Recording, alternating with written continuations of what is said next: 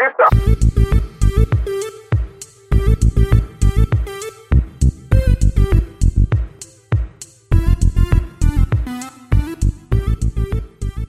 Jorge Lis, bienvenido a Podreale.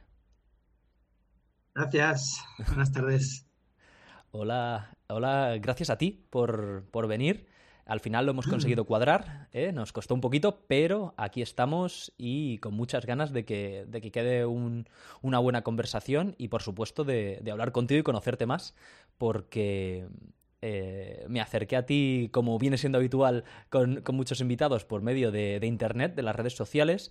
Eh, estoy, tengo muchas ganas de que me cuentes. Hay, hay- hay muchas cosas que a ti y a mí eh, de alguna manera nos unen, eh, cosas que me interesan mucho de, de tu trayectoria, no solo personal, sino profesional también. Entonces, eh, tenemos mucho de lo que rajar y, y creo que, que va a quedarnos una conversación aquí eh, tap tap. Así que nada. Mm, Bueno, eh, iba- estaba pensando, digo, no sé si presentarle yo o quizá mejor darte la palabra y que, y que tú te presentes. ¿te parece? Lo que tú veas. Sí. Vale, pues venga, dale. Eh, ¿quién es Jorge Lis? Va. Bueno, eh, yo soy un piloto de motos que tuvo bastante éxito en un periodo de tiempo corto con las carreras, pero luego me hice bastante daño y, y me alejé de las carreras y en ese tiempo que me alejé, pues descubrí una segunda vocación que es el coaching personal. Fui de los primeros en tener una, una práctica, una consulta coaching personal en España, escribí dos libros, me convertí en editor de muchos autores de bestseller como Martes con mi viejo profesor, El monje que vendió su Ferrari y bastantes libros de desarrollo personal que me habían marcado a mí. Yo fui el que mm, firmó los derechos a nivel mundial en castellano, hice las obras en audiolibro y, y bueno, empezó en España el negocio, luego lo llevé a Estados Unidos, firmé con Ingram y con Baker and Taylor, con las principales distribuidoras. Ujú, Pero en ese camino de ese negocio de audiolibros que iba bastante bien, ujú. pues yo había seguido con las secuelas de los accidentes y llegó un punto que en Estados Unidos pues empezaron a tratarme con opiáceos Ujú, y en ese punto empiezo como a descarrilar, ¿no? Y es una enfermedad progresiva, pero que al final puede con mi negocio, puede conmigo y, y bueno, y, y la verdad que lo, que lo pasé muy mal. Eh, me costó mucho eh, quitarme los opiáceos. Ahora, gracias a Dios, hace ya casi ocho años que estoy totalmente libre de, de todo esto. Enhorabuena. Y bueno, sí, y, y luego en 2012 yo volví a las motos como manager. Había empezado haciendo algo de coaching y me había dado cuenta de que por mucho que motivaras a un piloto, le ayudaras a centrarse, si no tenía una buena estructura, un buen equipo, pues no, no había nada que hacer, ¿no? Y Mm. entonces, pues bueno, desde 2012 he armado bastantes proyectos, he ayudado a bastantes pilotos, he estado eh, tanto aquí como en Estados Unidos pues muy, muy activo y a día de hoy, de hace dos años, soy manager de Steven Odendal, que es campeón de Europa de Moto 2, es un piloto sudafricano, pero que ha venido aquí para hacerse profesional y ahora está líder en el Campeonato del Mundo de Super Sport 600, Exacto. que es el campeonato de motos derivadas de serie y Ujú, las 600 es la moto que más se vende en el mundo. ujú. Y bueno, pues disfrutando mucho como manager, como coach en pista, yo me voy a las curvas y, y le doy alguna indicación. Eh, coach motivacional, la verdad que no le hace falta. Yo estoy, estoy ahí, pero creo que me, me motiva más él a mí que yo a él.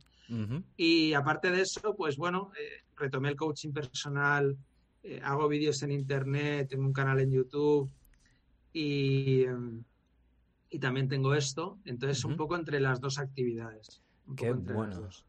Eh, Es un poco el resumen pintoresco. Un resumen genial de una persona ecléctica y renacentista como tú, Jorge, y por eso te estás tú aquí en Podreale. Hoy, si te parece, vamos a empezar. Me interesa que nos cuentes un poquito en extensión eh, cómo es esa, esa infancia, adolescencia y esa eh, llegada y carrera en el mundo de las motos? Porque el mundo de las motos es algo, eh, es una de esas cosas que he mencionado al principio que a ti y a mí nos unen. Eh, por supuesto, ni remotamente similar desde, desde, mi, desde mi situación. a mí me gustan las motos a nivel usuario, vamos a decir. No sigo, mantengo un ojo. bueno, a ti, a ti un poquito más, yo creo.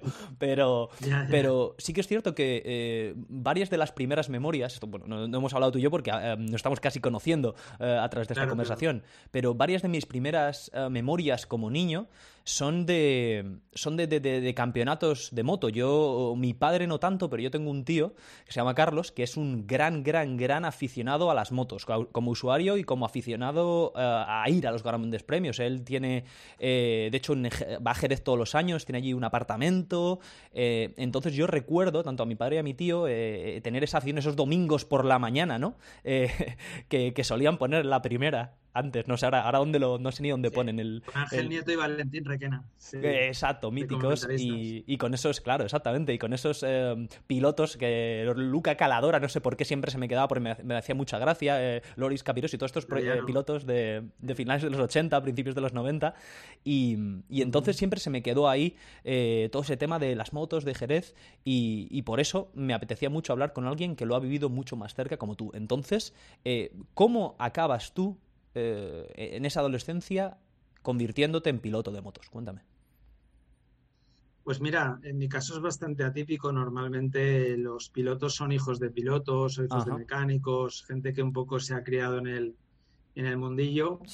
En mi caso no, mis padres pues eh, nunca montaron en moto. Incluso hubo un caso de, de un familiar cercano a mi padre, una, mujer que tuvo un accidente muy grave y, y perdió un brazo y una pierna.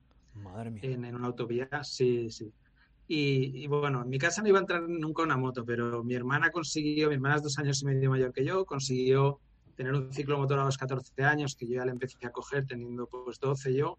Es verdad que eh, nos criamos tanto en Valencia, en una urbanización, como los veranos en, los Pirineos, en otra urbanización, donde todos los niños eh, tenían moto, ¿vale? En, los Pirineos hacían trial desde muy pequeños. Y yo desde, desde muy pequeño, o sea, desde que las vi, eh, es como que las anhelaba, las deseaba. Eh, me acuerdo una prima mía que me dejó o me enseñó a llevar un Vespino con 10 años. Y, o sea, han sido sensaciones. Eh, me he divertido mucho encima de una moto, me encanta y he tenido un punto de, de velocidad, de inconsciencia que no tenían otros. Mm. Y a mí siempre me ha apasionado eh, el, deporte de competición, ¿vale? Yo he competido en fútbol, en judo, en esquí, en mountain bike, eh, en natación y... competitivo desde... Sí, obsesivo, sí. en ninguno he sido tan bueno como en las motos, en ninguno. Las motos, la primera carrera con una moto alquilada, ya no, el campeonato de la Comunidad Valenciana, que era el territorio más importante donde venían pilotos de muchos Tiene tradición, sí, sí. Sí, en la primera carrera ya quedé noveno, habiendo probado la moto el viernes en los entrenos y habiendo calado la moto en la salida, bueno, un desastre. Y siempre he tenido esa velocidad, ¿vale? Eh, y bueno, eh, ha sido a base de deseo, a base de, de currármelo, de abrirme camino, de cometer muchos errores. Sí. Pero ha sido un deseo, ahora tengo 46 años y me voy pasado mañana a Italia, llegué de Portugal la semana pasada, viajar, te lo digo en cristiano, para mí es un coñazo porque yo estoy muy bien en Valencia, con mi vida, con mis perros, con mis bicis, ¿sabes? Y lo peor de las carreras es que viajas mucho, o sea, a mí no es que yo ya he viajado muchísimo y no, una vez en el circuito ya cambia, pero y además con, el año del COVID y todo, pues viajar se ha convertido en algo complicado, complicado, ¿no? Entonces, pero bueno, me sigue empujando ese deseo. Estoy en el nivel más alto que he estado nunca, ya no solo como piloto, que yo fui subcampeón de España, corrí el europeo y tal, pero nunca corrí el mundial, sino como manager, nunca he tenido un piloto ganando carreras de un campeonato del mundo como este año. Y, ayudándole y siendo su persona de confianza. Eh, y bueno, es, es muy bonito. Eh, a mí también me gusta intentar transmitir mi experiencia de los errores a, los pilotos jóvenes ¿Sabes? Que, que piensen que tienen tiempo, si se lesionan, que es, un deporte que puedes correr hasta los 35, 40 si te respetan las lesiones. y, tenemos a Rossi, ¿no? Todavía dando guerra.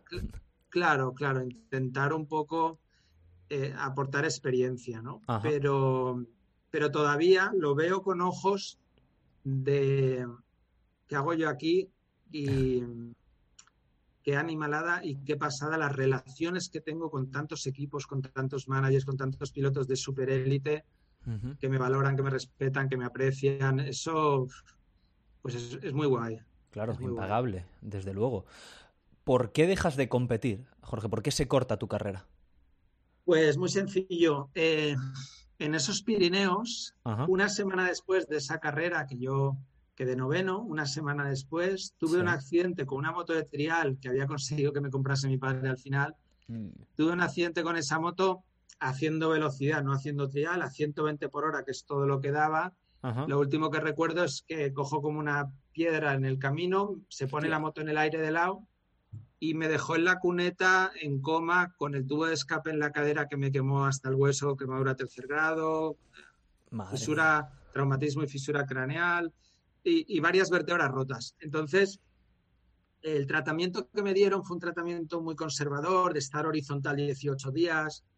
Fue duro psicológicamente. En un hospital de montaña no me quisieron evacuar a, Barcelona en helicóptero porque estaba grave. Mm, y, nunca me recuperé de la espalda, siempre corrí con dolor de espalda. ¿vale? o sea, yo al final la siguiente carrera es un año después y, luego la primera temporada que yo corro unos campeonatos de principio a fin es el 95. O sea, me, costó irme recuperando y siempre corrí un poco fastidiada la espalda. Es un deporte pues que la espalda es muy importante. Claro. ¿Y qué pasó? Que además eh, me rompí varias vértebras en los años siguientes. ¿Sí? en dos caídas que ni siquiera se vio, o sea, que te quedas con mucho dolor de espalda, te vas a hacer una radiografía en un hospital eh, regular y, no se ven, aprecia bien la imagen, tú sigues compitiendo. Y total, que yo me planté en el 99 habiendo tenido ocho fracturas de espalda con un dolor que en la vida diaria me impedía aguantar de pie, pero con mi oportunidad con mi oportunidad de estar en el equipo junior de Sitopons, en el Motorola Honda que hizo Manolo Burillo, que es un manager mítico. Y por un lado, decir, es que tengo un equipo por fin para demostrar mi potencial con estas motos.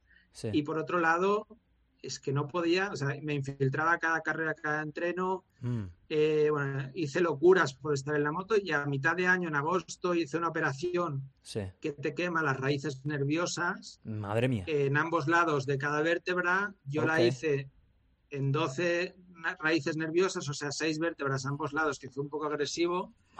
y cuando me monté a la moto estaba peor y estuve, estuve fatal. Espera, espera, o sea, que luego, no, te, de lejos de mejorar, esta, esta, este quemar las, las, terminaciones nerviosas te lo hizo peor. Y, sí, bueno, ¿Se ofreció como solución? o... Agudizó el cuadro de, dolor crónico. O sea, el problema no era tanto las vértebras o, la médula, que gracias a Dios estaba bien, aunque luego hubo un especialista que dijo que seguramente había habido una microlesión medular que mm. justificaba ese dolor agudo crónico, ¿no? Agudo y mm. crónico. Pero el problema era el dolor. Sí. El problema era el dolor, que no, que no, que no se iba con nada, ¿no? Madre mía. Y claro, eh, yo seguía yendo rápido, pero el dolor era, era, era, muy fuerte. Insoportable. ¿Qué, edad para que, para que, porque eras tremendamente joven, ¿qué, de, ¿qué rango de edad estamos 24, hablando? Madre 24. O sea, con 24 años eh, tenías tiempo, o sea, tuviste esa temporada, no podías, con 24 años, o sea, la flor de la vida, no podías estar de pie, básicamente. No, aguantaba de pie un minuto. Incluso te cuento una anécdota. Bueno, yo me fui, me puse en contacto con el preparador físico del Escribillé, que ganó su primer mundial de 500, su mundial de 500 ese año. Sí, es verdad. sí, con Jaume Palau. Me había roto dos vértebras en noviembre del 98 en un accidente de pura mala suerte que gripó su motor eh, Lucas Oliver, el primo de Sete Gibernau, y yo, pues para no comérmelo, frené de golpe en una curva muy rápida de Montmeló y fue una caída muy, muy fuerte. Y, nada, había estado como dos meses en cama. Me llega la oportunidad de Sito Pons, tengo como un mes y pico para estar en la moto.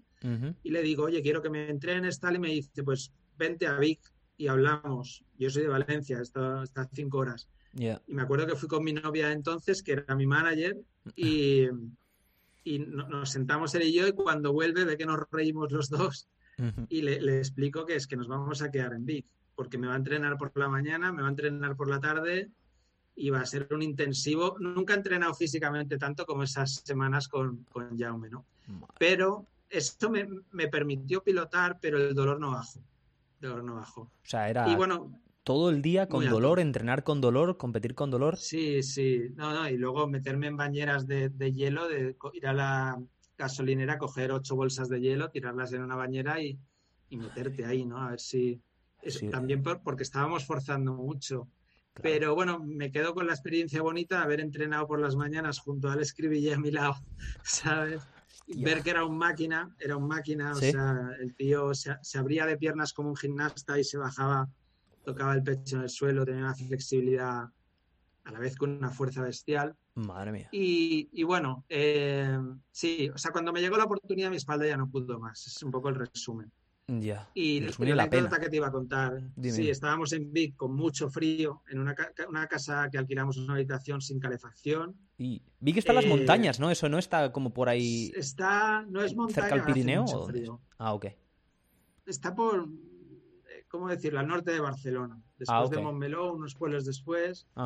Pero no, no es montaña. Y recuerdo ir a comprar la típica cazadora de plumífero para el frío. Ajá y yo no las compraba en función de cuánto abrigaban, sino que las busqué la más ligera porque las chaquetas hacía que me doliera más. O sea, estaba con una sensibilidad muy, muy fuerte, muy fuerte. Bueno, en fin, estaba hecho polvo. no, estaba para correr. Eh, nos reímos y es para llorar. para correr. ¿El qué? Digo que nos reímos, pero, nos reímos ahora, pero la verdad es que la situación es para llorar, porque joder, vaya calvario. lo pasé muy mal. Mm. Y unos meses después eh, muere mi padre, ¿vale? Muere mi padre, las secuelas un poco de un cáncer de pulmón. Mm, y eso realmente condiciona el que a mí ya no se me pase por la cabeza correr, un poco por estar, claro, porque darle más disgustos a mi madre con el momento que pasaba y tal, eh, no se me pasa por la cabeza hasta dos años y pico después que mi espalda está lo suficientemente recuperada para correr y que tengo ofertas para correr y podría haber llegado al Mundial perfectamente, pero ya había descubierto la segunda vocación que es el coaching y recuerdo en un, en un curso con Anthony Robbins en Carolina del Sur, en la isla de Hilton Head, que tuve un momento un poco de epifanía de decir, ¿qué hago, no? ¿Coaching o, motos? Y bueno, luego me llevó quizás unos meses tomar la decisión, pero fue la decisión de decir, no, voy a ser coach que es una profesión que contribuyes más, porque quieras que no, el atleta de élite pues tiene que ser egoísta, ¿no? En muchos sentidos. Sí. Y, y bueno, y ya no... No Ya no... Claro, ya empecé con el coaching.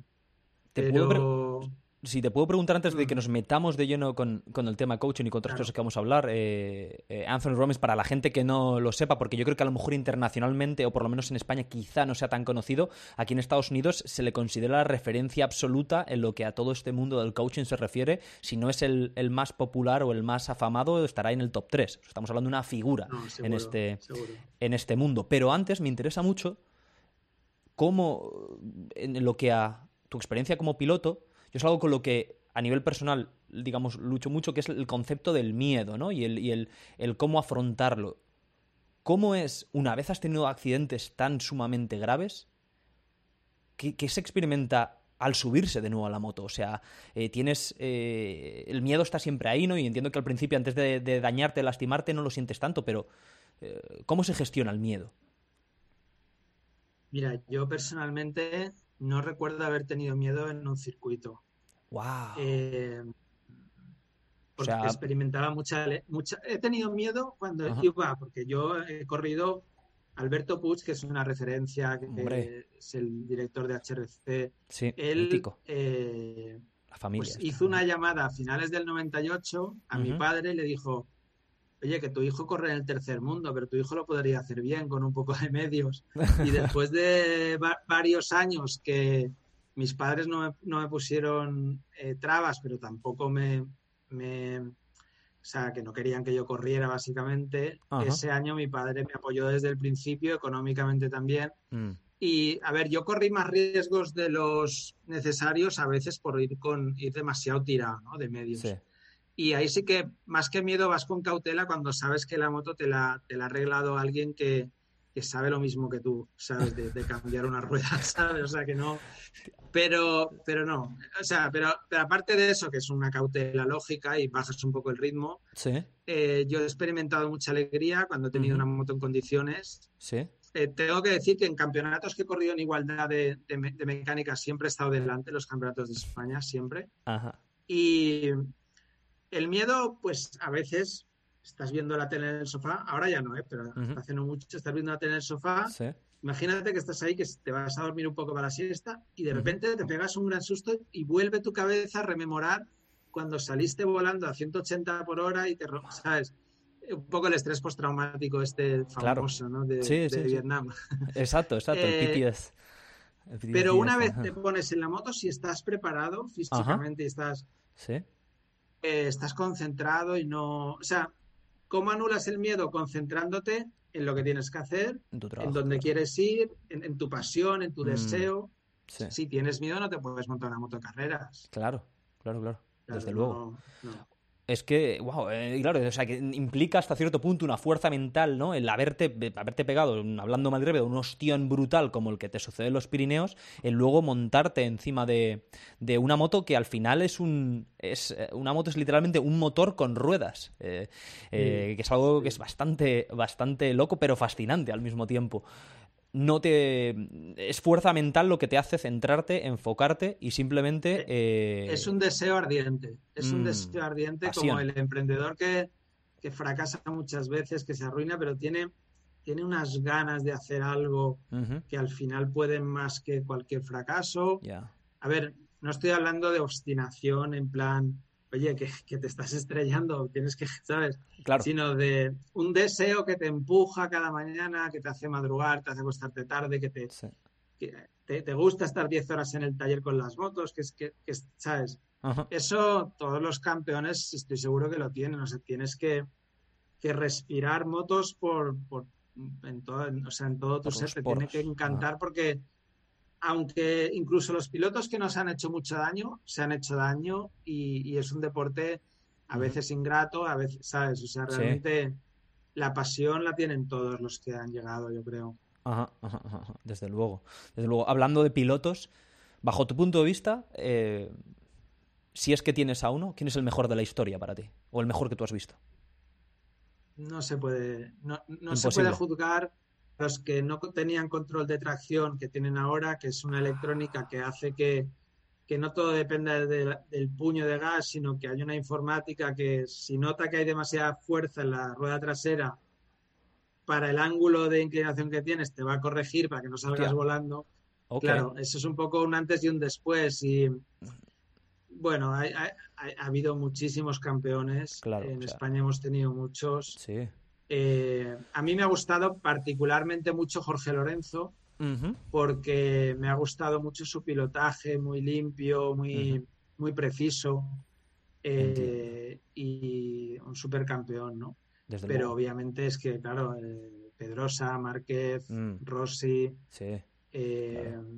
No vi correr Ángel Nieto, pero hablan muy bien de Ángel Nieto. Exacto, sí, sí. Va un poco por eras también, parece, ¿no? En tal época, va por eras o por épocas, ¿no? En tal época están, eh, están tales pilotos. Yo crecí con la época de las 500. Claro. y, yo era... muy fan de Kevin, de Kevin ¿no? Que era o gano o me caigo, ¿sabes? Era muy... Ese no, no me suena de, de, nada, perdona mi ignorancia. ¿Kevin cómo? Kevin Swan. Era un tejano que corría con Reini, con Kocinski, con Gander, con Lawson, con Cadalora. Sí, sí, y, sí, Y Reini, pues mira, Reini que ganó tres títulos seguidos antes de tener un accidente grave. que quedó Yo lo conocí en Estados Unidos y lo traté mucho y una de las mejores cosas que me ha pasado en el mundo de la moto es eh, haberle conocido y haberle tratado en un grado pues de amistad, ¿no? Y un tío muy, muy íntegro, muy elegante. Qué bueno, qué bueno. Llegaste a coincidir, en, yo recuerdo aquella época, ¿no? Del el que tenía como el monopolio, eh, finales de los 80, a principios mediados de los 90, que Cribillé se lo quita un poco en ese año 98-99, era este Mike Duhan, ¿no? El, eh, que era australiano o de dónde era este tipo, ¿no? Duhan era de Queensland, en Australia. Ok. Se destrozó, literalmente se destrozó una pierna en el 92 que se la querían amputar y hubo un médico italiano de estos que han estado siempre en las carreras que lo llevó a su casa, le ató una pierna a la otra para que las arterias se comunicaran no sé qué. o sea, a lo bestia.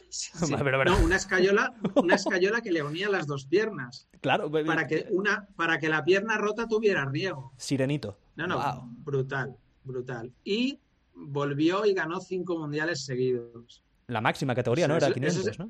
Eso sí, en 500. Eso sí que es fuerza mental. Eso, eso es muy bestia. Otra basta. ¿Qué, opinión te merece, hablando de los de hoy? Eh, ahora parece como está muy dividido, ¿no? Están los, los de Rossi y los de Márquez. Eh, ¿Cómo ves tú este tema? ¿Cómo ves tú a ambos pilotos? Si te puedo preguntar. No si te estoy comprometiendo, por cierto. No. A ver, eh, Márquez hasta que se ha hecho daño era el mejor, era el más rápido. Rossi quizás ha sido más más pillo o más... Eh, pero bueno, han coincidido en un momento de la historia en que Rossi todavía estaba fuerte y, tuvieron sus, roces. Eh, no creo que vuelvan esos momentos de, roce, digamos. Pero claro, Rossi, perdón. No he dicho ok, sí, Rossi, sí, Rossi pues eh, ha, sido alguien con mucho carisma, con muchos fans, muchos más fans que nadie, que ha sabido vender su imagen y, su merchandising como nadie. Desde luego. Y ha hecho que mucha gente se aficione al motociclismo, ¿no? y, bueno, los dos han hecho el deporte más grande y mejor. O sea, realmente eso es lo, con lo que nos tenemos que quedar, ¿no? Un campeonísimo español que llegó a MotoGP en 2013 con 20 años y empezó a arrasar, ganó todos los años, salvo uno que le ganó Lorenzo en el 2015 y el año pasado pues porque se lesionó, pero una cosa increíble lo que ha hecho. Y, Rossi, pues bueno, ahí está, tiene nueve mundiales. Eh, ¿Cuánto lleva? ¿20 años, no? Encima de la moto o, no, o más. Bueno, es que eso es lo extraordinario, ¿no? Que no ha pasado en el tenis ni ha pasado en el ciclismo. Hay pilotos que no habían nacido cuando Rossi ganó su primer mundial en el 97. Madre mía. Claro, Mundial de 125. En el 99 ganó el Mundial de dos y medio. Y cuando ganaba carreras en 500, que era MotoGP ya, eh, había pilotos pues que estaban naciendo como Cuartararo en el 2000. O sea, son cosas... Y él todavía, pues bueno, dicen, está acabado, sí, está acabado, pero está siete décimas por vuelta, o seis décimas, o ocho décimas. O... Quiero decir, la parrilla está tan esto, el otro día estaba décimo, creo que a seis décimas seis décimas de cuarta. O sea, en fin, eh, tiene mucho mérito, tiene 42 años, está peleando con chicos de 22. Y claro, eso.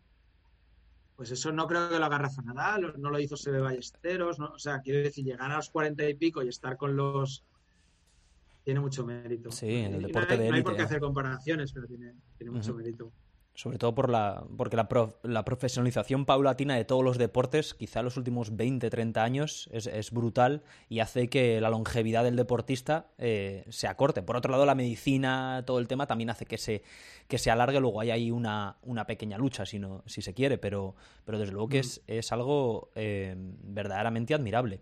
¿Por qué crees tú que, ¿Por qué es España tierra de, pilotos? ¿Por qué es España tierra de motociclismo? Esto a mí la gente me lo pregunta, ah, España, las motos, tal. Hay mucha gente por ahí que, que, reconoce a mm. España como lo que es hoy, ¿no? Como potencia. Y siento que a lo mejor antes quizá no era tanto, ¿no? Eh, ¿cómo, ves tú esto, la relación entre España y el motociclismo, Jorge? Pues mira, lo primero, eh, le debemos mucho a Ángel Nieto. Cuando Ángel Nieto empezó a ganar mundiales, se fue, se fue personalmente a Televisión Española y dijo, oigan, esto lo tienen que televisar. No jodas. Y esto, esto es, un campeonato muy importante, esto tiene que salir en televisión.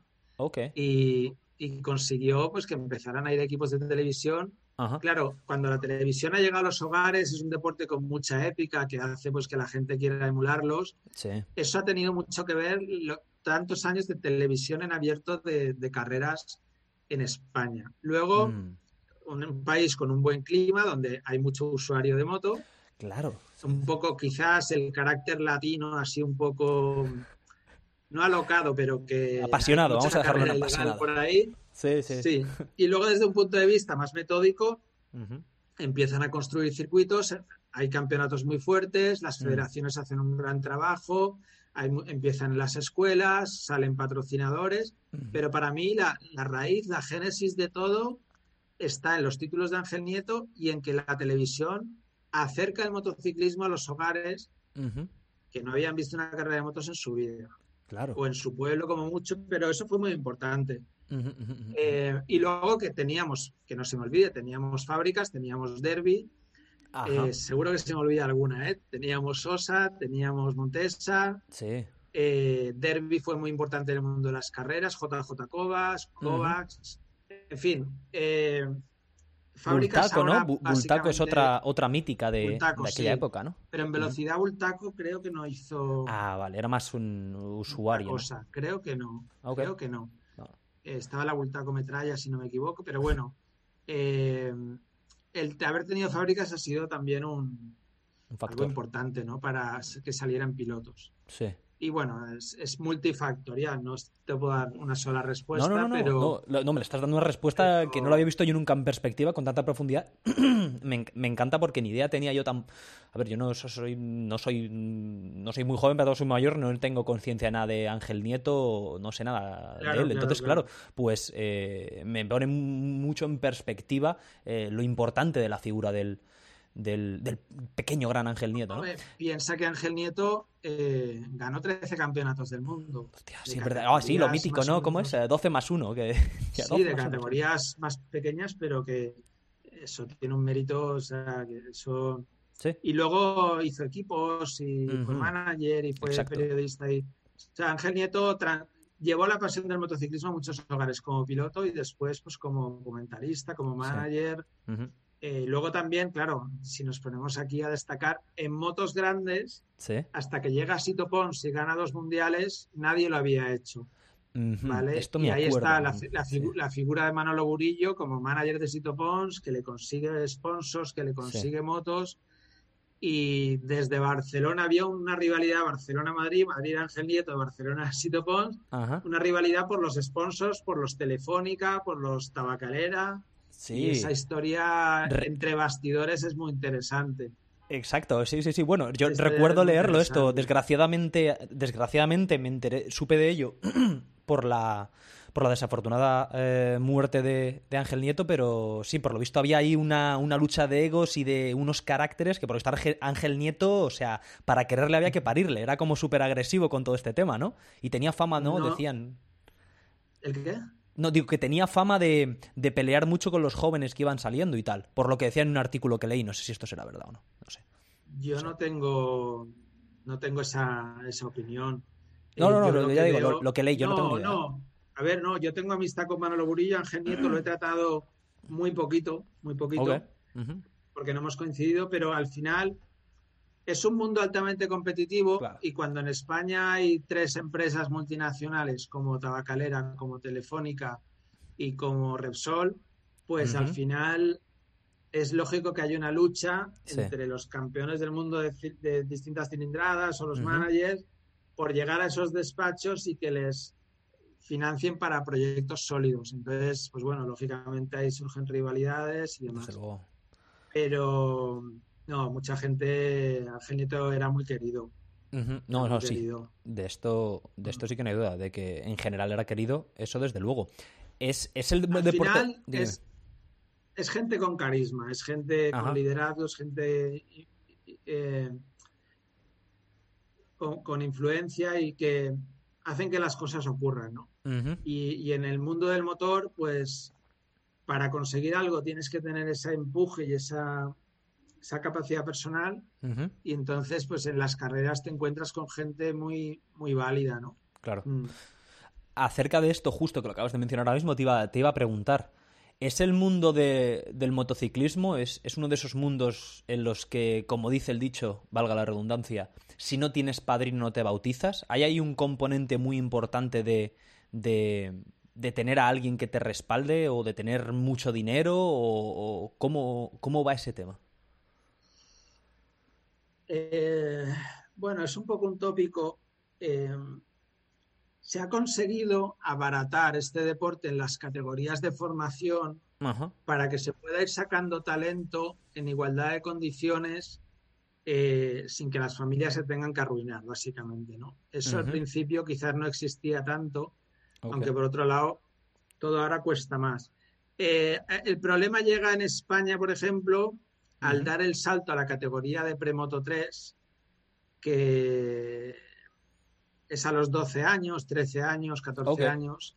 Ahí hay un salto donde una familia normal de clase trabajadora, clase media, no se lo puede permitir. Y si no has sido muy bueno en categorías inferiores y has tenido suerte de dar con alguien que, te consigue los apoyos y demás, pues hay gente que se ha quedado en casa. Y en ese sentido, pues los deportes de motor como este tienen esa parte injusta, ¿no? De que eh, los medios cuentan mucho. Sí. ¿Sabes? Eh, entonces, cada caso es un caso, pero sí, la mayoría de pilotos que han llegado pues ha habido un manager que en un momento ha apostado por ellos y tenía los patrocinadores. o, bueno, o han, podido entre familiares y amigos ir subiendo. Pero sí, el tema económico, lógicamente, un deporte de motor, hay que pagar muchos motos, recambios, viajes, ingenieros. Es todo, todo un gasto. Que al mismo tiempo das trabajo a mucha gente, ¿no? En un equipo, pero. Claro, también. Y bueno, es indudable, obviamente, al, margen de todo esto, sin talento aquí no hay nada que hacer, da igual que tengas todo el dinero del mundo, ¿no? Eh, bueno, talento, pero al final les ha pasado también a muchos chicos, tenían todo el talento del mundo, pero alguien con un poquito menos de talento trabajó mucho más y se hizo mejor piloto. Perfecto. el talento, Dime, hay que sumarlo en, este deporte, muchísimo trabajo. O sea, Lorenzo tiene talento, pero lo que trabajó con su padre no está escrito. Para llegar a tener esa precisión en sus trazadas, lo que trabajó físicamente, lo que, o sea, todos, todos han trabajado muchísimo. Lo vi, el caso, el caso de Lorenzo sí que lo, conozco así más o menos bien porque recuerdo ver eh, su le hicieron un informe Robinson, si no recuerdo mal, que vi. Sí, puede ser. Mm. Y luego su padre de habla mucho porque no sé si lo estoy diciendo, la verdad es que me hace tiempo que no lo veo, pero una temporada está como muy enganchado el padre, tenía un canal de YouTube. Y tiene, tiene, sí. Lo sigue teniendo. Y, daba ahí, y hablaba de temas, de motos, por supuesto, consejos. El padre es, es formador de pilotos y es pionero en, la formación técnica de los pilotos. Eh, ¿Qué me dices? tengo, tengo amistad, le tengo mucha aprecio, mucha admiración. Ajá. Porque sabe, sabe mucho. Sí, Chicho Lorenzo sabe mucho. sabe mucho. Sí, sí, sí. Y ha sido una componente clave en que su hijo fuera piloto, sin duda. Desde luego. O sea que el, si te hiciera la pregunta, obviamente es bastante, es bastante manida, pero la, la típica de el piloto nace o se hace, eh, es como un poco, está a medio camino el tema. Eh, no lo sé. ¿Sabes a lo que me refiero? el piloto sí, algunos se han hecho, pero los grandes... Ya te digo, es talento más trabajo. Eh, hay talentos que en el camino se han quedado. Sí. Eh, a ver, yo, por ejemplo, creo que nací piloto porque en cuanto empecé a coger motos... Tenías esa facilidad, lo único que me gustaba era ir al máximo y o sea, quiero decir, no. Y, yo no tuve lo que han tenido otros críos de escuelas de formación o de. Yo fui aprendiendo a base de golpes y tenía mm. ese amor por la moto que lo sigo teniendo. Ese, o sea, me encanta ir en moto. Esto. Eh, sí.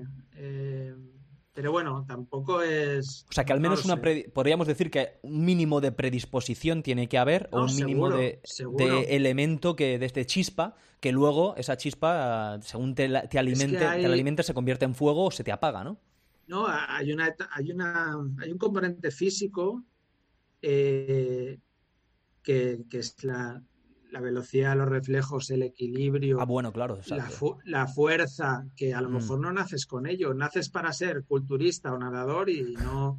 Quiero decir, o naces demasiado alto para las Eso te Exacto, que los pilotos tienen la fama, ¿no? Eh, hombre, 1,90 muy jodido va el tema. Hay algunos altos, pero... Es una desventaja. Puede serlo, sí. En una moto más grande quizás no, pero en moto pequeña, claro. seguro.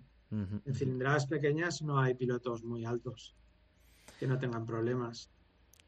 Qué, interesante, es un, mundo un mundo fascinante. el, tema de las motos. Bajo tu punto de vista, si te puedo preguntar, Jorge. estoy siendo muy pesado preguntándote mucho de motos, por cierto. No, que va, yo encantado. Ok, ok, genial. te iba a preguntar. ya te veo, te veo, obviamente, a tope con ello. Si puedes mojarte, ¿había más. Era, ¿Era más difícil pilotar antes que ahora? ¿O es directamente algo diferente y no se puede comparar? Por lo que mencionabas antes de la tecnología, de eh, los recursos. indudablemente, indudablemente antes era más difícil llegar. Sí. Eh, y las motos eran mucho más difíciles de llevar porque los motores de dos tiempos tienen una explosividad que no tiene cuatro tiempos, no había controles de tracción y salíamos volando. Eh, ahora empiezan Premoto 3 es cuatro tiempos, Moto 3 es cuatro tiempos, Moto 2 es cuatro tiempos, son motos más dulces. Sí. Eh, MotoGP es cuatro tiempos con control de tracción. sigue siendo muy difícil y, y, lógicamente los muy buenos de ahora serían muy buenos de antes, ¿vale? Desde luego. Pero iguala un poco la parrilla el hecho del control de tracción y hace que un piloto menos bueno esté más cerca del muy bueno. Entiendo. Y luego lo que también antes era mucho más difícil, pues desde conseguir apoyos a ir un poco. Ahora hay como toda una escalera hay una serie de, apoyos incluso públicos, hay, hay equipos. Antes yo corría con un mecánico, una furgoneta, y así corría y ganaba carreras del Campeonato de España. Y eso ahora no, eso no puede ocurrir en la vida ahora. Ahora hay un equipo con ingenieros, con telemétricos, con ya para un niño de 12 años. O sea, se ha profesionalizado mucho más. Ya, ya, ya. Sí, sí, sí, sí. O sea, ha cambiado muchísimo. Hmm. Claro. Pero bueno, al final, sigue este siendo carreras de motos y sigue siendo un deporte de riesgo. y, pero al profesionalizarse es más fácil acceder. Antes era un poco, ¿quién me va a pintar un carenado? Pues te buscabas la vida. O sea, ahora está todo, hay más, es una industria que se ha creado y los años 90 la estábamos creando. Es un poco, más o menos, ¿eh? o sea, no es Hmm. Sí, no, no, no, Desde luego, y bueno, eso se traduce también eh, que des esa referencia temporal porque es a partir ¿no? de la segunda mitad de los 90 y luego ya todos los 2000 es cuando de verdad España empieza a cosechar triunfos, digamos, eh, día sí día también, porque eh, no sé, no tengo aquí la estadística adelante, pero lleva habiendo un campeón español en alguna de las tres categorías desde hace cuánto tiempo consecutivamente. Mm. Pues no lo sé, y si ha fallado un año es, es, anecdótico, porque siempre te acaba saliendo alguno, vamos. Yo no, te, no, soy tan, tan, tan aficionado, te soy sincero, y no tengo aquí de memoria, no me lo sé todo, pero eh, es evidente que mantengo siempre un ojo y miro la prensa deportiva y, y mm. campeones españoles eh, los últimos 20 años, pues eh, temporada tras temporada. Ha sido espectacular lo que ha conseguido España en las motos. Antes la, número uno en motos hubo un tiempo que era Inglaterra, luego Estados Unidos y Australia, luego Italia, y España ha tenido unos años de gloria con la generación de Pedrosa, Lorenzo, Bautista, etcétera, eh, que realmente, eh, bueno, eh, se germinó pues en copas de promoción en España donde salió talento donde no importaba el presupuesto y, había igualdad de, motos. Y bueno, salieron pilotos muy buenos y, siguen saliendo. El Campeonato de España es un campeonato muy importante donde vienen a competir de todo el mundo. El Campeonato de Europa y el Mundial Junior se corren principalmente en España. Mm. Y bueno, Dorna es una empresa española que es la que gestiona el Mundial. Sí, sí. De MotoGP y Superbikes. Superbikes también, exacto, que lo estaba viendo. Que es donde compite tu mm. piloto, ¿verdad? Sí, correcto. En Superbikes, la categoría Super Sport 600, que es como la intermedia, Ahí, ahí tengo a Steven. Mm. Em, ¿Cómo, mm, para, para, continuar con el tema motos, seguir cerrándolo para tratar otros, eh, ¿cómo se produce, cómo a nivel personal, cómo es para ti esa transición? Es decir, ¿acabas tú muy quemado del mundo motos por todo el dolor que experimentaste en la moto, pese a que experimentabas, como has dicho, alegría y júbilo y te encantaba? ¿Se te hizo muy difícil el volver a ese mundo? ¿O nunca, nunca te llegaste a desvincular del todo pese a, que pese a que te volcaste en el tema coaching, en el tema audiolibros, eh, el problema que tuviste que vamos a hablar, etcétera, etcétera?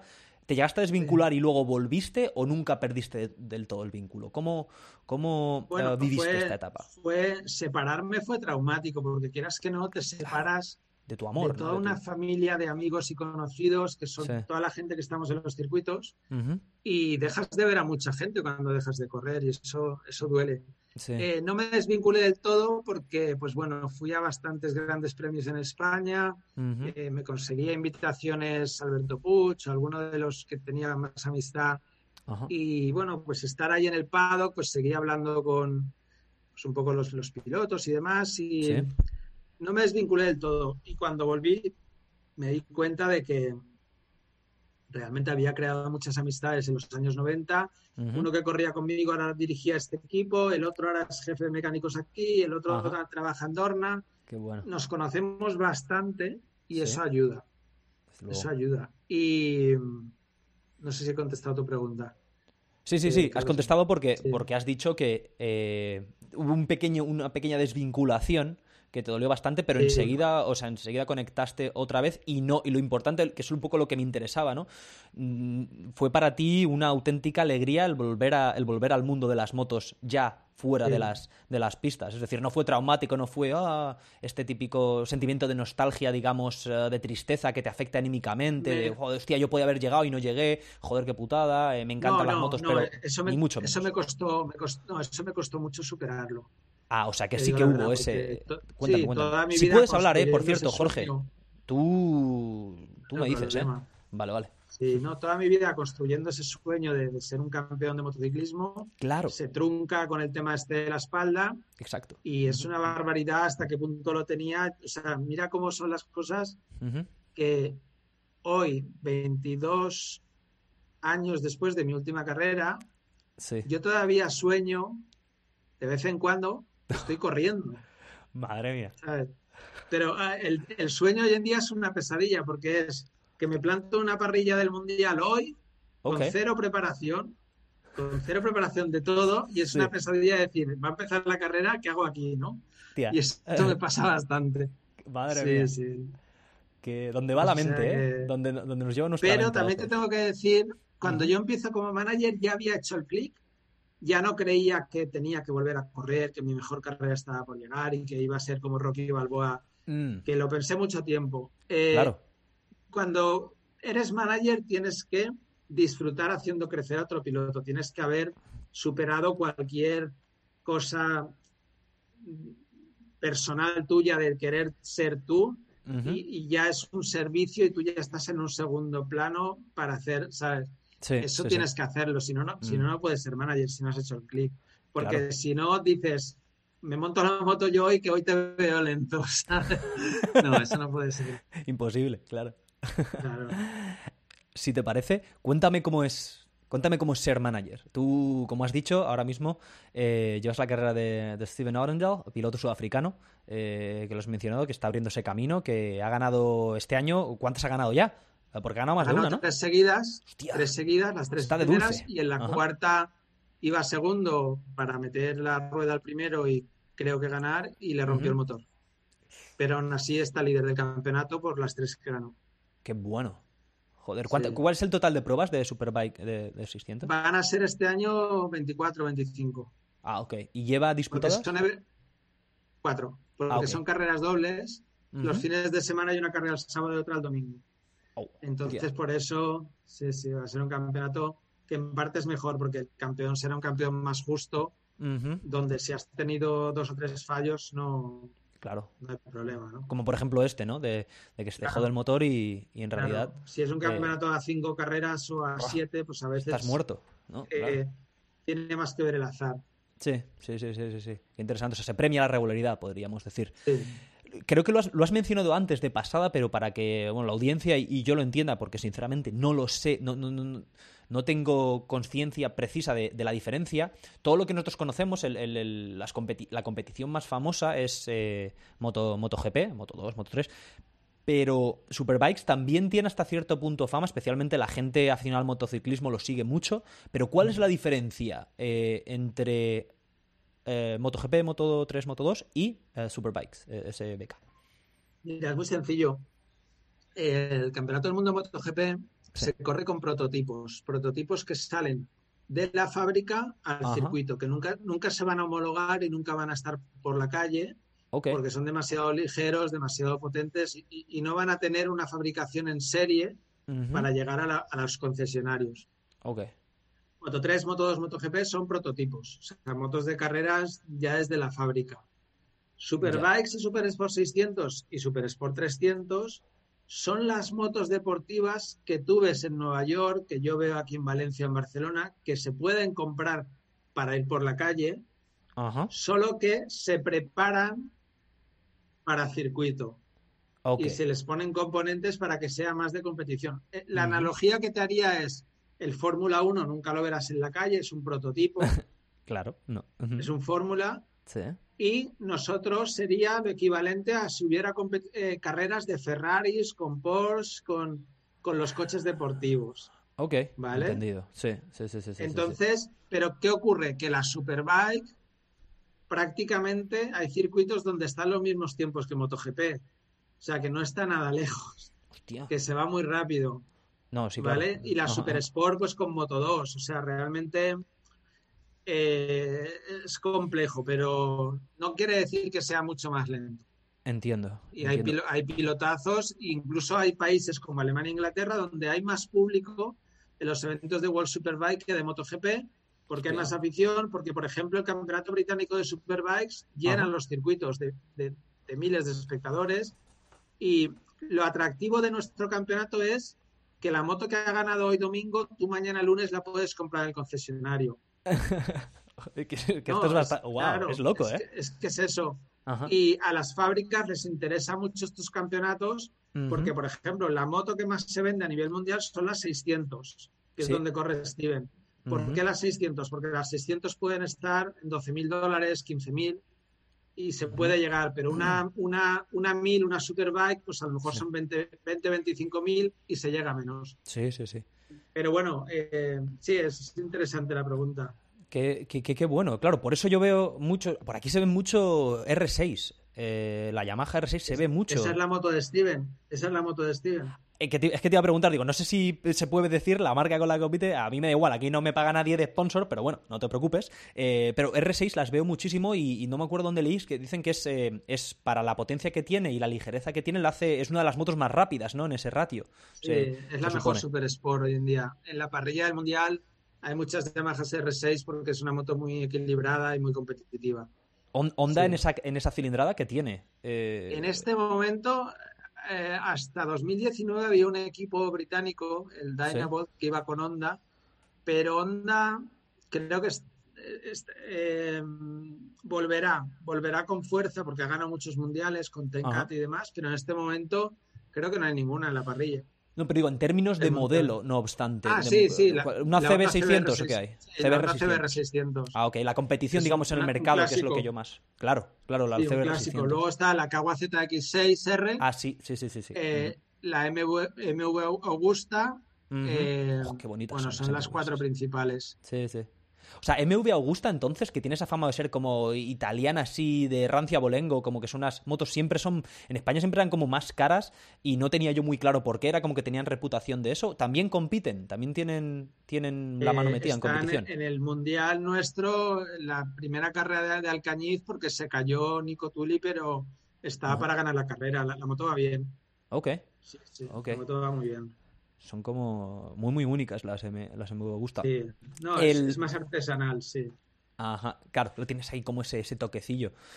Um, es que, ojo, me, me, pongo a pensar, pienso, porque ahora que ha llegado aquí el buen tiempo, se ven mucho por ahí, por ahí las motos. Eh, hay aquí. Es muy, muy curioso el tema de las, de las motos en Estados Unidos. Hay una relación amor-odio, es muy, muy estatal también el tema. ¿Sabes? Es decir, tienes como en Texas, en California, en todo Southwest, hay como mucha Em, tradición y luego en el Northeast, ah, por aquí por Nueva York, no tanto, es más eh, de temporada, ¿no? Más seasonal y mucha, mucha moto touring, mucha moto para, para ser los domingos. Em, pero eh, tú... sí, no, yo, como te comenté he vivido en Estados Unidos también bastante tiempo. Exacto. Eh, aparte de las Harleys y tal, pero incluso las Harleys, todavía la moto para mí, ¿eh? la sensación que me dio es que todavía culturalmente se asocia al gamberrismo, ¿no? Sí. En todas las películas de Hollywood, el que va en la moto es el malote, el delincuente. en España, por ejemplo, se ha producido ya ese cambio cultural donde el que corre en moto no es un loco, sino que es un deporte profesional, que es un atleta que se sube a la moto y hay como... Entonces, eh, quizás en Estados Unidos, ah, bueno, todavía no goza de muy buena fama. No sé, es una percepción.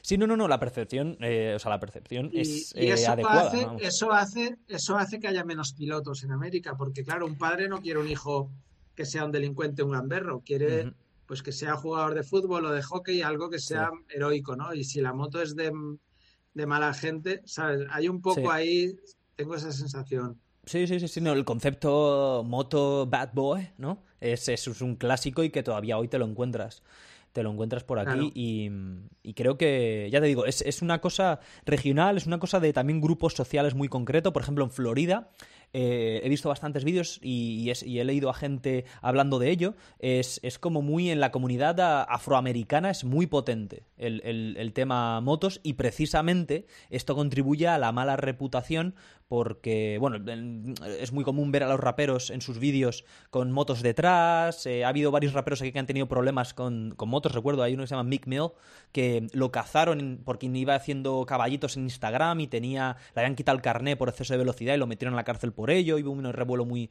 muy grande porque, pues ahora con todo el tema de la cuestión racial hay mucha tensión. Esto sucedió el verano pasado, si no recuerdo mal. y hubo una campaña de Free uh, Mick Mill. En fin, eso es un tema complejo, el de las motos aquí, desde luego, y por supuesto eh, lo que a vehículos se refiere, aquí el, coche, el automovilismo, es en realidad, eh, si hay afición, si hay reputación, es todo volcado, volcado a ello. Al, la moto muy poco es muy residual. Yo te hago una reflexión, eh, que es algo en lo que pienso bastante. Cuéntame. Yo, pues empecé a ir en moto por la calle a los 12, empecé a correr a los 17. Y muy pronto después de empezar a correr por la calle, que yo había sido a los 12 ya me detuvo la policía con persecución con sirena y me llevó a mi casa. Mis padres estaban dando una cena ahí en verano y fliparon. Eh, o sea, no me maté por la calle porque Dios no quiso, era un auténtico kamikaze, mis amigos igual, sin casco, era los años 90, que en España había mucho descontrol. Mm. ¿Vale? Cuando yo empiezo a correr en moto, yo me fijo en los bordillos, farolas, coches, camiones, muros que no hay en los circuitos y, me, y, claramente veo que los, la calle no es un sitio para ir rápido. No. Que en un circuito puedes ir mucho más rápido con mucha más seguridad. y empiezo a contarle todo eso a todo el mundo que se me acerca y le digo, no hace falta que seas piloto, pero si quieres ir rápido, te vas un día al circuito de Albacete, te vas a un karting, te compras un mono, pero todos conocemos, eh, yo también, a gente que se ha matado por la calle, que eso da más mala fama al motociclismo, como es lógico, eh, y claro, eh, digamos que al ser piloto dejas de hacer el burro por la calle. O sea, eso es como mm. casi automático. Porque te das cuenta que en la calle un, error mínimo ya te deja destrozado o te mata y en un circuito te puedes caer a 100 por hora 100 veces y no hacerte nada. Por la calle caerte a 100 por hora ya es un riesgo muy alto, pero porque lo que hace daño a un motorista es una desaceleración brusca, o mm. sea, un impacto. Si tienes una pradera para dar vueltas, sí, a lo mejor te tuerces un tobillo, te rompes una rodilla, pero si te pegas a 50 por hora con una furgoneta que se salta un stop, te puede desnucar, te puede romper la, espalda. O sea, realmente eh, la gente me pregunta, pero ¿cómo van tan rápido y se caen y no se hacen nada? Porque la desaceleración muchas veces es progresiva, no es rápida, y porque aparte que están físicamente preparados para caer muscular y elásticamente, tienen los, los, trajes, los monos, los cascos, pues unos componentes cada vez más seguros, tienen airbag ahora, por ejemplo, los monos. Sí. Entonces hay un sensor que detecta cuando el cuerpo sale volando y se hincha un airbag que te protege clavícula, te protege costillas. No jodas, o sea, el airbag está alrededor del torso, digamos, o cómo, cómo, cómo funciona esto del mm. airbag. Sí, te quedas como así hinchado. Explota dentro, sí, y te protege, te protege la caída. La tecnología. y, luego también todo lo que se investiga, todo lo que se perfecciona en los circuitos. ¿Sí? Yo entiendo que hay gente que está contraria a las carreras, pero todo eso luego se aplica a la calle, los frenos Exacto. ABS, las horquillas invertidas, el Mm. chasis Delta Box, todo ha empezado en un circuito y luego se ha aplicado para que la moto sea más segura por la calle. Dicho eso, la moto es el vehículo más peligroso para ir por la calle. Yo no digo que no, lógicamente. No Pero, claro, eh, eh, esto que voy a decir sí que es- supongo que está mal visto, pero eh, yo creo que es más seguro ir por la calle con una con una trail que con una CBR, ¿sabes? Porque son motos muy nerviosas, muy deportivas, que te invitan a... Tienes que tener mucha cabeza para ir con una deportiva por la calle y no, y no ir, ¿sabes? Son motos, motos Sí. de carreras prácticamente, ¿no? Claro, claro, O sea, claro. Yo potencia. todavía con, yo todavía con 46 años y habiendo dejado de correr hace tiempo, que con el coche no corro ni nada, Ajá. yo si me regalan una CBR 600, una, una R6, una Duca, yo creo que la vendería porque es demasiado tentador y demasiado divertido. Es mejor una moto más tranquila, ¿no? Ajá, ajá. Pero bueno, eso sí que es una opinión muy personal de, ¿sabes? Que tiene que existir lógicamente esas motos, porque Sí. esas motos son las que... Pero no para cualquier persona, Ya, sí. no para cualquier sí. persona, porque... un- Y menos, claro, menos para un chaval que sea un cafre de 18 años. Y sé que lo que te digo, lo que te digo es totalmente políticamente incorrecto porque los fabricantes quieren vender motos, pero Sí. Hay motos muy potentes para gente con muy poca experiencia que muchas veces provocan desgracias. Y, Sí. y eso va en contra del mundo de la moto cuando hay accidentes mortales o desgracias. Eso también. Sí, sí, sí, bueno. sí, contribuye a esa leyenda negra es que complejo. muchas veces infuma- es infundada. Exacto, es, es un tema al final eh, bastante complejo y que provoca un dilema, ¿no? A muchos niveles. Tú, a día de hoy, hoy, hoy, ¿eh? junio de 2021, ¿tienes, eh, tienes, tienes, en, ¿tienes alguna moto? ¿Tú? O sea, tienes... Sí, yo tengo una scooter, Sí. eh, una Yamaha, Ok. X-Enter se llama, scooter de rueda grande, que para ir por la ciudad es lo mejor, porque yo tengo un todoterreno que por la ciudad es lo peor, con lo cual, eh, y bueno, eh, pero bueno, corre 110 por hora, o sea, para alguien como yo, bien, suficiente. Más que Eh, y suficiente. luego tengo, que ahora le tengo que cambiar la batería, una moto de trail de 250, Ok. una Yamaha también, Ujú. TTR 2,5, Sí. para dar paseos por la montaña y tal. A mí me encanta Ah. la montaña Ok. para bici, para moto, para caminar. Ajá. Y no, no, no tengo, no tengo moto gorda ni moto grande. No descarto en un futuro, pero yo eh, hasta hace no mucho todavía tenía muchos achaques, con lo cual eso ha Claro. contribuido a que, a que no tenga moto. Eh, pero bueno, también yo te digo que uno tiene que aceptar cuando, aunque te voy a entrar en una contradicción y ahora verás por qué, pero uno tiene que aceptar cuando la vida le ha dado muchas oportunidades, ya se ha pegado muchos golpes, ya ha sobrevivido a muchos accidentes y está entero, y no tentar la suerte toda tu vida ahí con una moto deportiva con 60 años, ¿sabes? Ahí rozando bordillo.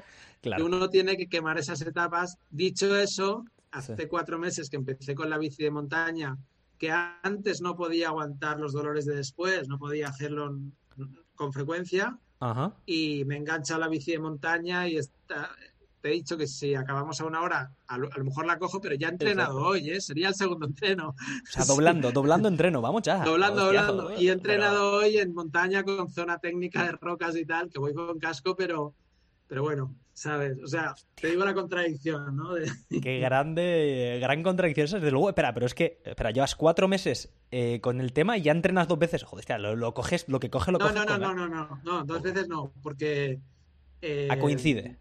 Ah, ah, hoy coincidiría, no es habitual que entrenes Hoy dos veces. no, es que he tenido cosas que hacer. Entonces, he Ah, entrenado media hora, en Sí. gran parte para estar a, la, a la hora de nuestra cita, ¿vale? Una- un entreno Gracias. Un entreno intensivo, pero Sí. también porque ayer me super machaqué y estaba muy cansado. Entonces, a lo Ah. mejor estar. Y, y no, y por el calor que hace, por el calor que hace en Valencia a las 4 de la tarde. Y, y- Si locura. acabamos a las 9 y pico, que todavía tengo luz, Ajá. bueno, lo que te vengo a decir es que esa locura de, de las dos ruedas Sí. y de yo ahora meterme con los porrazos que me da, meterme por zonas de rocas que gracias a Dios sigo bien, pero cualquier día me doy una leche, ¿sabes? Pues eh, eh, eso, eso sí que lo que dices es que se nace. Con, o sea, yo cuando conocí el ciclismo montaña dije, soy un traidor, pero es que me gusta más que el motociclismo. Es que esto es una maravilla. Pues palabras mayores ahí, ¿eh? es que, llevamos una hora hablando de motociclismo, Jorge, me cago en la leche. Sí, ahora, ahora cambia, quita el motor, quita el motor. Sí, exacto, metamos. No, no, es, muy bonito, muy bonito. muy bonito. Y, muy bonito, no te puedo decir otra cosa. Hace dos fines de semana había carrera del Mundial Junior de Moto 3, empezaba el Mundial de Cross Country y Mountain Bike y me puse a ver las bicis. Madre mía, no sabía ni que se televisaban las bicis, sinceramente. Sí, no, no, bueno, está lleno de patrocinadores y de...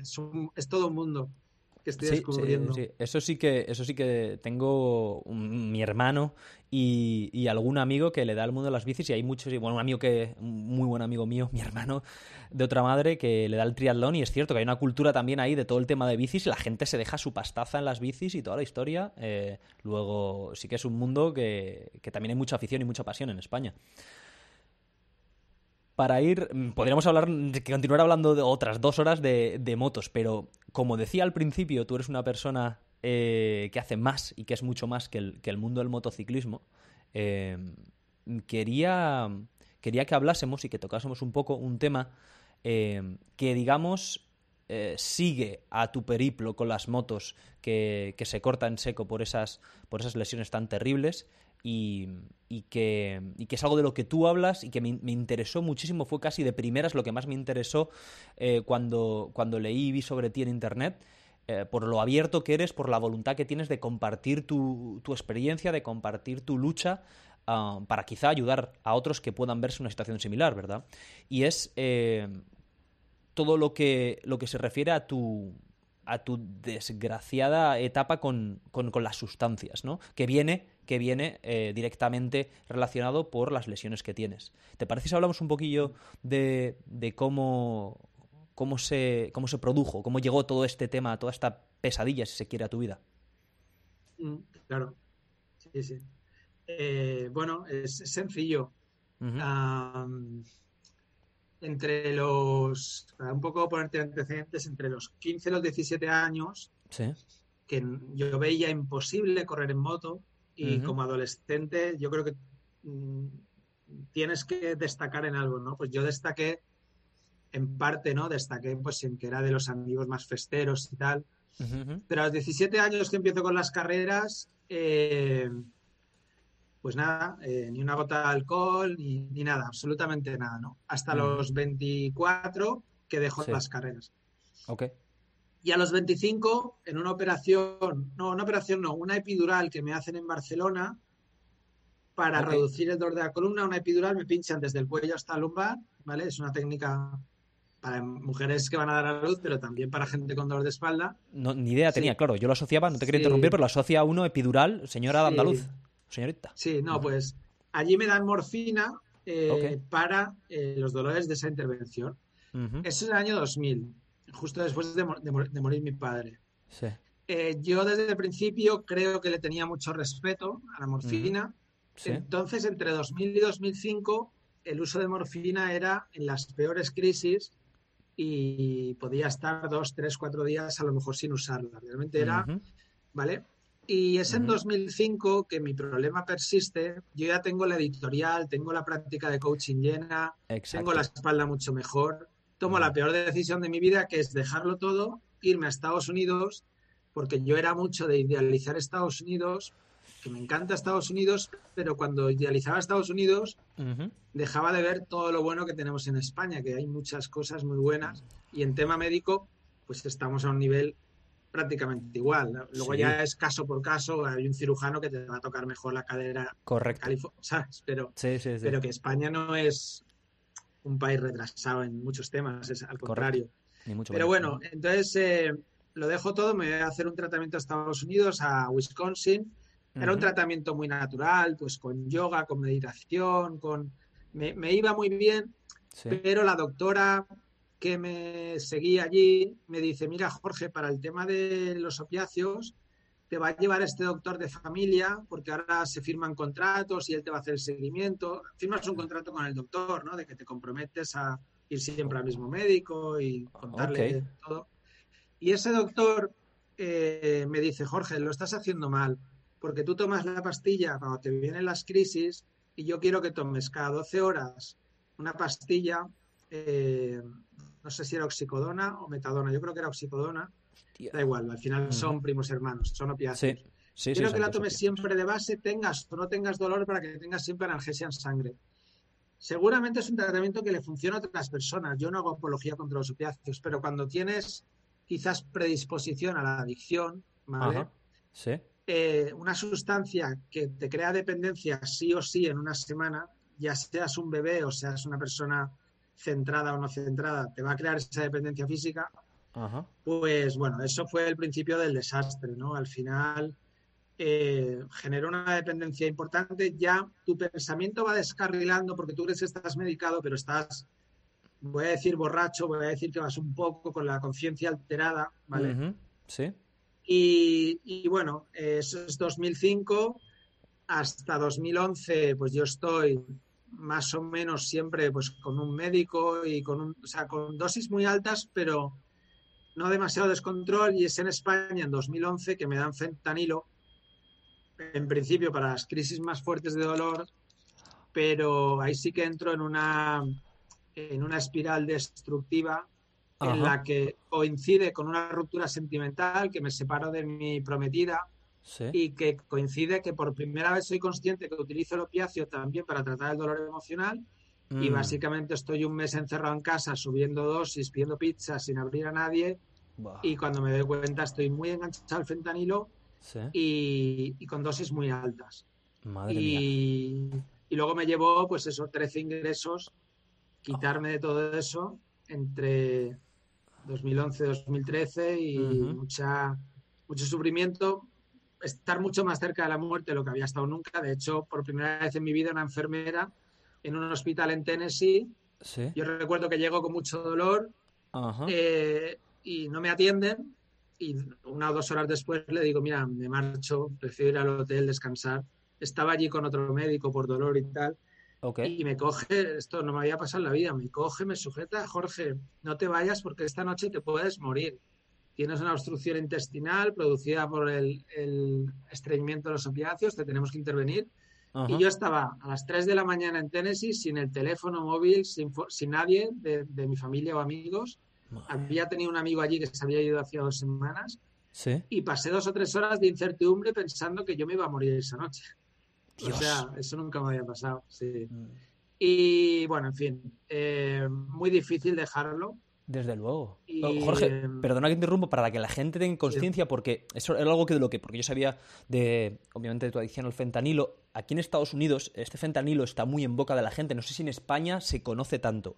Aquí se habla mucho en los medios porque eh, hay una auténtica crisis eh, por consumo y abuso de opiáceos y mucha gente adicta, especialmente entre las comunidades de clase media baja eh, de raza blanca, y el fentanilo se le tiene, tiene una auténtica leyenda negra porque se dice que es entre 50 y 100 veces más fuerte que la morfina. Se dice que mm, mm. entrar en una sobredosis es tremendamente fácil y mucha gente se cree que se está metiendo un pico de algo que ha hecho mil veces y no tiene ningún problema y se van para el otro barrio en minutos. Es decir, es algo tremendamente potente y peligroso.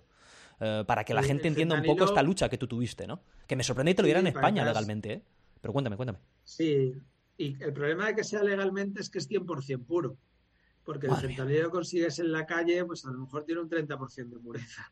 Mm, claro, y, mm. y mezclado con, cualquier cosa, ¿no? Pero el fentanilo, para que te hagas una idea, a mí me quitaba todo el dolor físico, todo el dolor emocional, me quitaba el hambre, me quitaba el frío. Era, quiero no hacer nada, fentanilo. Y, el problema, que si no lo tomabas, los síndromes de abstinencia, vómitos, diarreas, sudores, contracturas, todo a la vez y todo sin parar durante 10-12 horas. O sea, cosas eh, que te hacen querer morirte en ese momento, porque es muy, muy duro, muy duro. Sí, sí, solo puedo es terrible. que imaginármelo. O sea, está al nivel de la heroína, entonces, en lo que ha with, em, el síndrome de abstinencia, lo que withdrawal. Es, más, fuerte. El fentanilo es más fuerte que la heroína. Y el problema es lo que te digo, la heroína no suele ser pura en la calle. El fentanilo, me venía el Fentora de la farmacia, eh, un desastre. Madre mía. Desastre. Madre mía. ¿En qué, ¿En qué casos receta un doctor en España fentanilo? ¿Tiene, eh, por, por dolores, eh, que, es decir, ¿qué, ¿qué, proceso tiene un paciente que pasar hasta que llega a tener esa receta de fentanilo? Me parece loquísimo que eso se pueda. Tienes que estar ya con opiáceo de base, muy ah, acostumbrado a los opiáceos. No, no, te lo dan, no pasas del antiinflamatorio al fentanilo, tienes que haber estado un tiempo con opiáceos, como morfina, oxicodona, metadona, y eh, que esos opiáceos no te cubran las peores crisis de dolor. pero eso se sale un poco del prospecto. Eh, o sea, el prospecto dice que este fentanilo de acción, de acción rápida, además, que no era un fentanilo que se disuelve en la sangre en 30 minutos, no. Se disolvía en la boca en un minuto, es como pincharte. ¿Vale?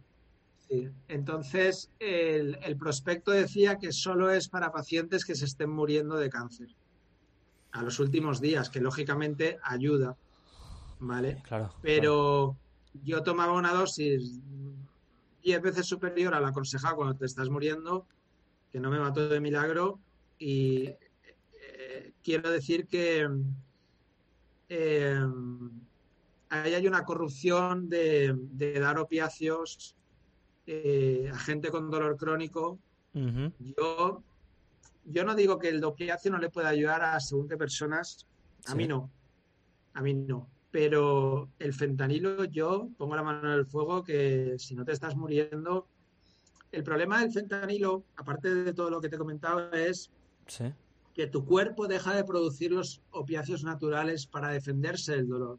Yo iba cargado de fentanilo al dentista y todavía me dolía mucho y ahora voy sin nada, porque mi cuerpo se ha hecho fuerte y ha generado lo natural. El problema es que te, hace débil, te hace muy, muy frágil, muy, muy sensible. ¿Sabes? En el momento de tomarlo, vale, estás una hora que esto te quería preguntar, ¿cuánto dura el efecto de una dosis de fentanilo? Bueno, de una dosis, iba a decir normal, porque tú me has dicho que ahora que llegabas a una 10 veces superior, pero uno se lo eh, toma y cómo... sí. por si lo quieres tomar, yo empecé con Fentora de 100 miligramos. En ese mes que me encerré, pronto estaba en 800 miligramos, que es la dosis máxima. Son cajas de 28 pastillas y yo tomaba, tomaba una caja al día. Cuando lo aconsejado son dos o tres pastillas porque me entró una compulsión, era como que no podía parar. Eh, y yo tomaba tres pastillas cada hora. ¿Vale? Sí. De las horas que estaba despierto, pues tres, pastillas, tres pastillas cada hora y luego dormía, pues, o sea, más o menos. Entonces, estás una hora que, si no quieres sentir nada, tres pastillas cada hora. Y no quiero aquí dar recetas. No, no. Pero bueno, es, es, con tu experiencia. Es una forma de, yo estaba muy mal, yo estaba emocionalmente muy mal. Seguramente no solo por esta ruptura, sino porque mi vida en ese momento pues no, tenía muchas cosas bien, bien estructuradas eh, y mi visión era equivocada en muchos temas y pensaba mucho en mí mismo, etcétera. Pero yo me fui a la cama muchas noches sin saber si me iba a despertar por todo lo que me había metido y, no me importaba, que eso es lo peor. Estaba así de mal, ¿no? Claro. Entonces, un paciente así, tú no le puedes dar fentanilo porque le, estás haciendo como que no afronte sus dificultades y aparte, en fin, eh, yo creo que a los médicos les falta formación para ver venir la adicción y para empezar a distinguir, oye, este paciente llama mucho, este paciente se le acaba la caja rápido. Cuando estabas en, en Tennessee, eh, si te puedo eh, preguntar, ¿e-, ¿esa es quizá el momento más crítico que tú has tenido? Um, sí, esa etapa, esa etapa yo estaba totalmente desquiciado. Mm. Yo todavía pensaba que para mi dolor crónico lo acertado eran los opiáceos. Aún no me veía adicto, yo me veía que era mi tratamiento para el dolor, porque a diferencia de la mayoría de adictos, yo es que tenía un dolor y tenía que tratar el dolor también. Y me fui a Tennessee por un médico que escribió tres libros a favor de los opiáceos, que para mí tenían mucho sentido en ese momento, y me trató pues cinco o seis semanas allí. Estuvo un amigo mío las primeras cuatro semanas, y luego cuando yo me quedé solo, fue esa noche que de repente estoy en el hotel, me pega un dolor bestial como en la tripa, y recuerdo que no podía descolgar el teléfono y llamar a recepción para que llamara una ambulancia, del dolor que tenía y al final llegaron de una ambulancia, me recogieron, por eso me fui sin móvil ni nada al hospital. Y en ese hospital es donde casi me muero, básicamente. Dios. Sí, sí, sí. Es una lucha, o sea, y todo es, es todo siempre de... Eh, me, me deja sin palabras incluso todo, todo nace del, del, dolor, de tu relación con el dolor. Yo, yo, es algo a lo que le tengo personalmente mucho miedo. Siempre, yo soy muy activo, me gusta hacer deporte y siempre tengo ahí en, en, la mente, digo, hostia, no me quiero lesionar bajo ningún concepto. Si veo que estoy yendo muy fuerte, freno un poquito porque el, el, lidiar con el dolor depende del ser humano que seas, ¿no? Pero es algo que es complejo, ¿no? Y que te lleva eh, por muchos caminos muy, muy diferentes. El, los, en, estos momentos, en este momento en el que tú pensabas que estabas simplemente tratándote pero lo que tenías era una adicción, si te puedo preguntar, ¿te prescribían, te buscabas la manera de que un doctor te, te prescribiese eh, las cajas de fentanilo o de, lo que estuvieses tomando en ese momento o tuviste que recurrir al mercado negro? Um, ¿cómo, conseguías eso? Iba a, cuatro, iba a cuatro o cinco médicos a la vez. Ok. okay. Como yo enseñaba mis, mis eh, certificados de las lesiones, eso justificaba el dolor, justificaba el fentanilo, no, no me costaba nada conseguir fentanilo. que, es un problema. Un problema muy serio, claro, un arma de doble filo. Eh, a ver, no es que yo haya mm. tenido problemas, es que en Estados Unidos es una epidemia que muere cada año tanta gente como la ciudad de Zamora. O sea, es los opiáceos se han recetado de más y todo empieza con la oxicodona. Que yo vi, yo vi a mi médico decirme es que este opiáceo no es adictivo, menos del 1% de la gente se enganchará, porque él se lo creía y esa publicidad de las farmacéuticas había ido en esa línea de convencer y de ilustrar a los doctores que por fin había un opiáceo sin los, los puntos, digamos, eh, negativos que habían tenido la morfina y otros, ¿no? Y, bueno, básicamente mintieron en esa publicidad, al igual que se ha demostrado ya en sentencias, al igual que hicieron los presidentes de las tabaqueras cuando enfrente del Congreso en el 94 niegan la mayor diciendo que para ellos, las cinco grandes eh, tabaqueras, que para, está el vídeo en YouTube, para ellos la nicotina no era adictiva. ¿Sabes? O sea, en fin. Eh, eh, recuerdo una película que se hizo sobre ello, muy buena, en la que lo, representan detrás de la crisis de los opioides en Estados Unidos está la avaricia. Está la avaricia. Y, la, y la, falta de control también de los gobiernos. Sí. Pero ha hecho mucho daño. ¿Y por qué luego acaban en la calle? Pues bueno, porque los mezclan y porque alguien los consigue diciendo que tiene un dolor de rodilla y luego se forra vendiéndolos. Correcto. A España no han llegado a la calle, pero Sí, es un problema. Sí. sí, no, no, desde luego. La pregunta venía, de hecho, era la antesala a pues al, a hablar un poco de cómo se, cómo se ve este tema aquí y, hacia dónde apunta el dedo, ¿no? Porque de la manera en la que lo, no todos los que deberían, por cierto, eh, pero los medios o digamos en, en, la calle se apunta con el dedo a un culpable claro que son esas tan poderosas, ese tan poderoso lobby que es el de las farmacéuticas, que, que hacen que se acusa en primera instancia las farmacéuticas, que son las que, como tú bien has dicho, pues que ya lo has dicho ya tú, eh, mm, se las poco menos que se lo ponen en bandeja de plata a los profesionales, a los doctores, para que lo receten eh, a cualquier coste prácticamente. Y, eh, por parte del gobierno tienen una serie de fuerzas, se supone, como lobbies en Washington, que les permite, que les permite tener carta blanca y no tener ningún tipo de restricción ni de cortapisa. Entonces está un poco todo muy relacionado, parece, para atajarlo, digamos. Claro, lo que te voy a decir es una, una cosa muy dura. Sí. Pero ellos sabían que iba a venir esa crisis y ellos hicieron números de lo que les costaría eso en compensaciones y decidieron tirar adelante con esos medicamentos vendiendo que no eran adictivos a sabiendas de que se engancharía la madre del vecino, el hijo de la vecina se engancharía todo hijo de vecino que jamás habría, o sea, yo personalmente, por eso te he contado que de los 15 a los 17 era un festero, porque luego dejé toda esa vida, ¿vale? Con las motos y tal, dejé de salir por la noche. yo, personalmente creo, y te digo con la mano en el corazón, que si no llega a ser por el canal médico legal, jamás habría tenido una adicción. Porque, ¿sabes? No es lo mismo ir cada dos semanas a tu médico, ¿qué tal el dolor? Bien, tal, te doy tal que ir al camello de la esquina. Correcto. Desde el punto de vista de que tú no eres consciente de una adicción, porque crees que el médico te está recetando un medicamento, si tú vas a comprar coca al camello de la esquina, es más fácil que antes te des cuenta que tienes un problema. Claro. que es la enfermedad del autoengaño y si es por el canal médico que está justificado por un dolor persistente, es que no lo ves que es una adicción. No, estoy procesando este tema de los opiáceos de que lo pusieron a la balanza y dijeron tiramos para adelante. ¿eh? Vaya puta locura.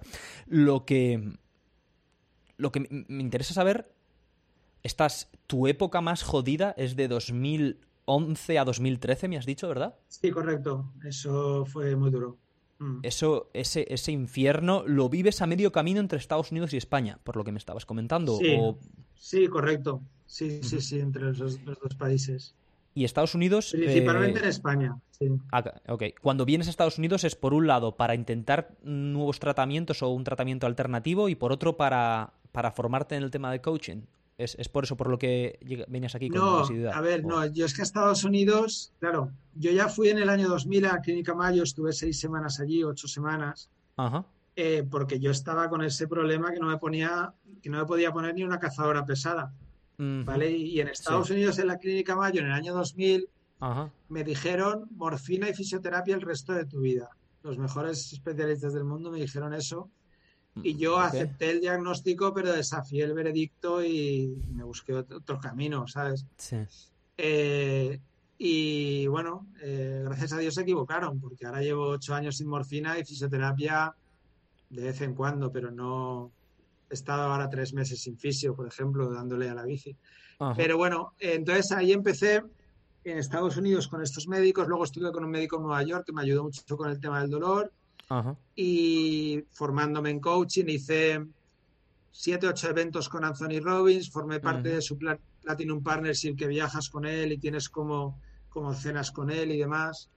y, bueno, eh, llevé el negocio de la editorial eh, a Estados Unidos y cuando yo me voy al tratamiento en 2003, que te digo que es el mayor error, 2000, no, 2004, que es el mayor error, y ya en 2005 es cuando el médico de familia allí me da la oxicodona diaria. Sí, en eh, yo desde allí estoy, estoy creando esa editorial. Ya he dejado un equipo de tres, cuatro personas en España. Estoy contactando, o sea, yo ya estoy, yo sigo trabajando todo lo que puedo.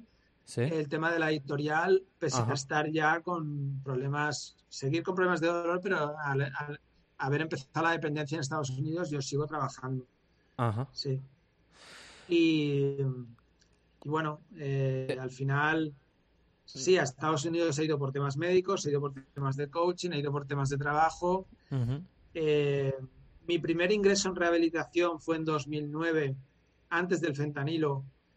Yo pensaba que ingresé por una depresión, pero allí me dijeron, es la primera vez que tomo conciencia, ¿no? Me dijeron, mira, eh, tú lo que tienes es dependencia de los opiáceos y eso te produce la, depresión. Ya. Y estuve ingresado como 60 días eh, en un sitio pues que, bueno, valió la pena gastarse el dinero ahí, pero estaba muy bien, estaba rodeado, pues uno, era de un grupo muy, muy conocido de rock, luego había una actriz de no sé qué, luego, ¿sabes? Celebrity Rehab. Era, ¿Eh? celebrity, era un poco Celebrity Rehab. ¿Has visto no, esto? un poquito, un poquito. hay mucha gente famosa. Eh, había un poco de todo, pero bueno, es la primera vez en mi vida que tomo consciente de lo que es la adicción y tal. Y, sí. Y bueno, eh, ¿Cómo... Sí, eso dejó una semilla ahí. O sea, exacto, y tu, tu, periplo em, transcurre de esta manera, eh, llegas al fondo entre 2011 y 2013. ¿Cómo, ¿Cómo consigues salir de esto, Jorge?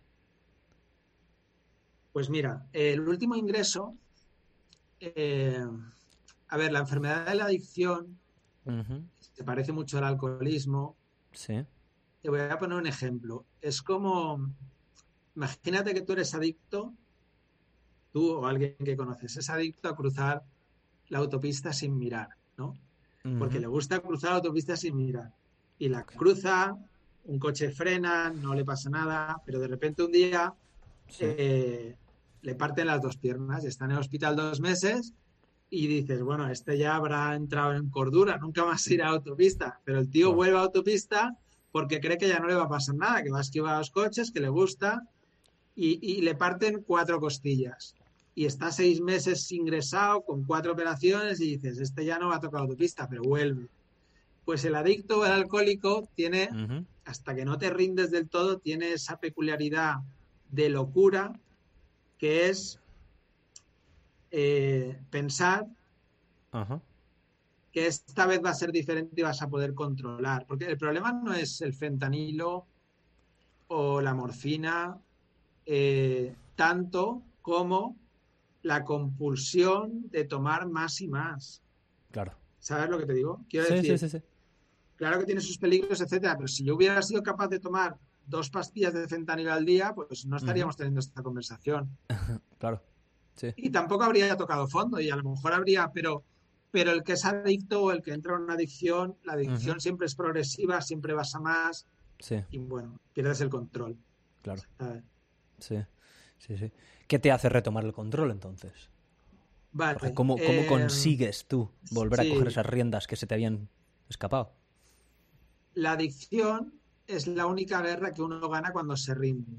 O sea, yo venía de una mentalidad de quise estudiar y trabajar y lo conseguí mientras corría, quise conseguir patrocinadores, quise ser piloto, quise tener una empresa editorial potente, quise iniciar coaching, quise, quise, quise a base de fuerza de voluntad, el, ¿sabes? El, Un poco ese era mi, mi, carril, ¿no? En la adicción, eh, a mí me costó mucho aceptar que en ese problema en concreto mi fuerza de voluntad jugaba contra mí porque no es que me traicionara, es que no había fuerza de voluntad en el mundo que pudiera con mi problema. Porque cuando yo estoy en Tennessee que me dicen que te vas a morir, cuando yo vuelvo al hotel lo que hago es hincharme a fentanilo. Eso no me hace parar. Ver a mi madre llorar no me hace parar. Estar con un estreñimiento que voy al baño cada ocho días no me hace parar. ¿Por qué? Porque no hay fuerza de voluntad que pudiera con ese problema. En mi, en mi caso, lo que me sirvió es después de 12 ingresos, ir a la clínica de tratamiento más duro o más serio, más con menos tonterías, con más que, me había servido en Barcelona, pero esta vez decirle a los médicos, eh, voy a hacer lo que me digáis, si me decís que haga 400 flexiones a las 4 de la mañana, lo intentaré, o sea, no dirigir yo el tratamiento, soltar yo las riendas de todo y decir, tú has ayudado a muchos adictos a salir, me pongo en tus manos. O sea, primero es ponerte en un equipo, en manos de un equipo de médicos, de psicólogos para toda la parte biológica, la desintoxicación, la parte psicológica, ¿vale? Y después he tenido que cambiar toda mi vida, en el sentido que mi vida estaba demasiado centrada en mí y ahora está muy centrada o mucho más centrada en los demás. ¿Por qué digo eso? Porque la sustancia, en mi opinión, no es tan importante en un proceso de adicción como la excesiva concentración en nosotros mismos que tenemos los adictos. ¿Vale? Y la forma, la forma en que puedes. Una cosa es dejar una sustancia. Y vas a tener un alivio, pero mucha gente al final, vale, deja una sustancia, pero se engancha al juego, o al sexo, o al trabajo, o a la comida. Eh, para tener una libertad de verdad necesitas un cambio psíquico completo. ¿Cómo se produce ese cambio psíquico? Pues, entre otras cosas, ayudando a los demás, olvidándote de ti mismo y haciendo cosas por los demás, se produce algo. Y en concreto, claro, si ayudas a otros adictos que están en un proceso donde tú estuviste, eso te da una, ¿cómo te lo digo? Te da una experiencia de decir, todo lo que yo pasé que fue una mierda, toda mi historia puede ser la llave que abra la cárcel de otra persona que ahora lleva dos días sin consumir o 20 días sin consumir. Y realmente eh, eso también te hace querer estar sobrio para poder ayudar a otra persona, ¿no? Y en mi caso tuve la suerte de que se armaron proyectos muy fuertes o armé proyectos muy fuertes en las motos y lo que te decía, en un circuito estás para servir al piloto y entonces estaba en mi mundo soñado con unos patrocinadores muy potentes en 2014, todo el día en circuitos entre Europa, Estados Unidos, y las motos ahí me salvaron, porque el primer año es muy complicado para un adicto. Claro.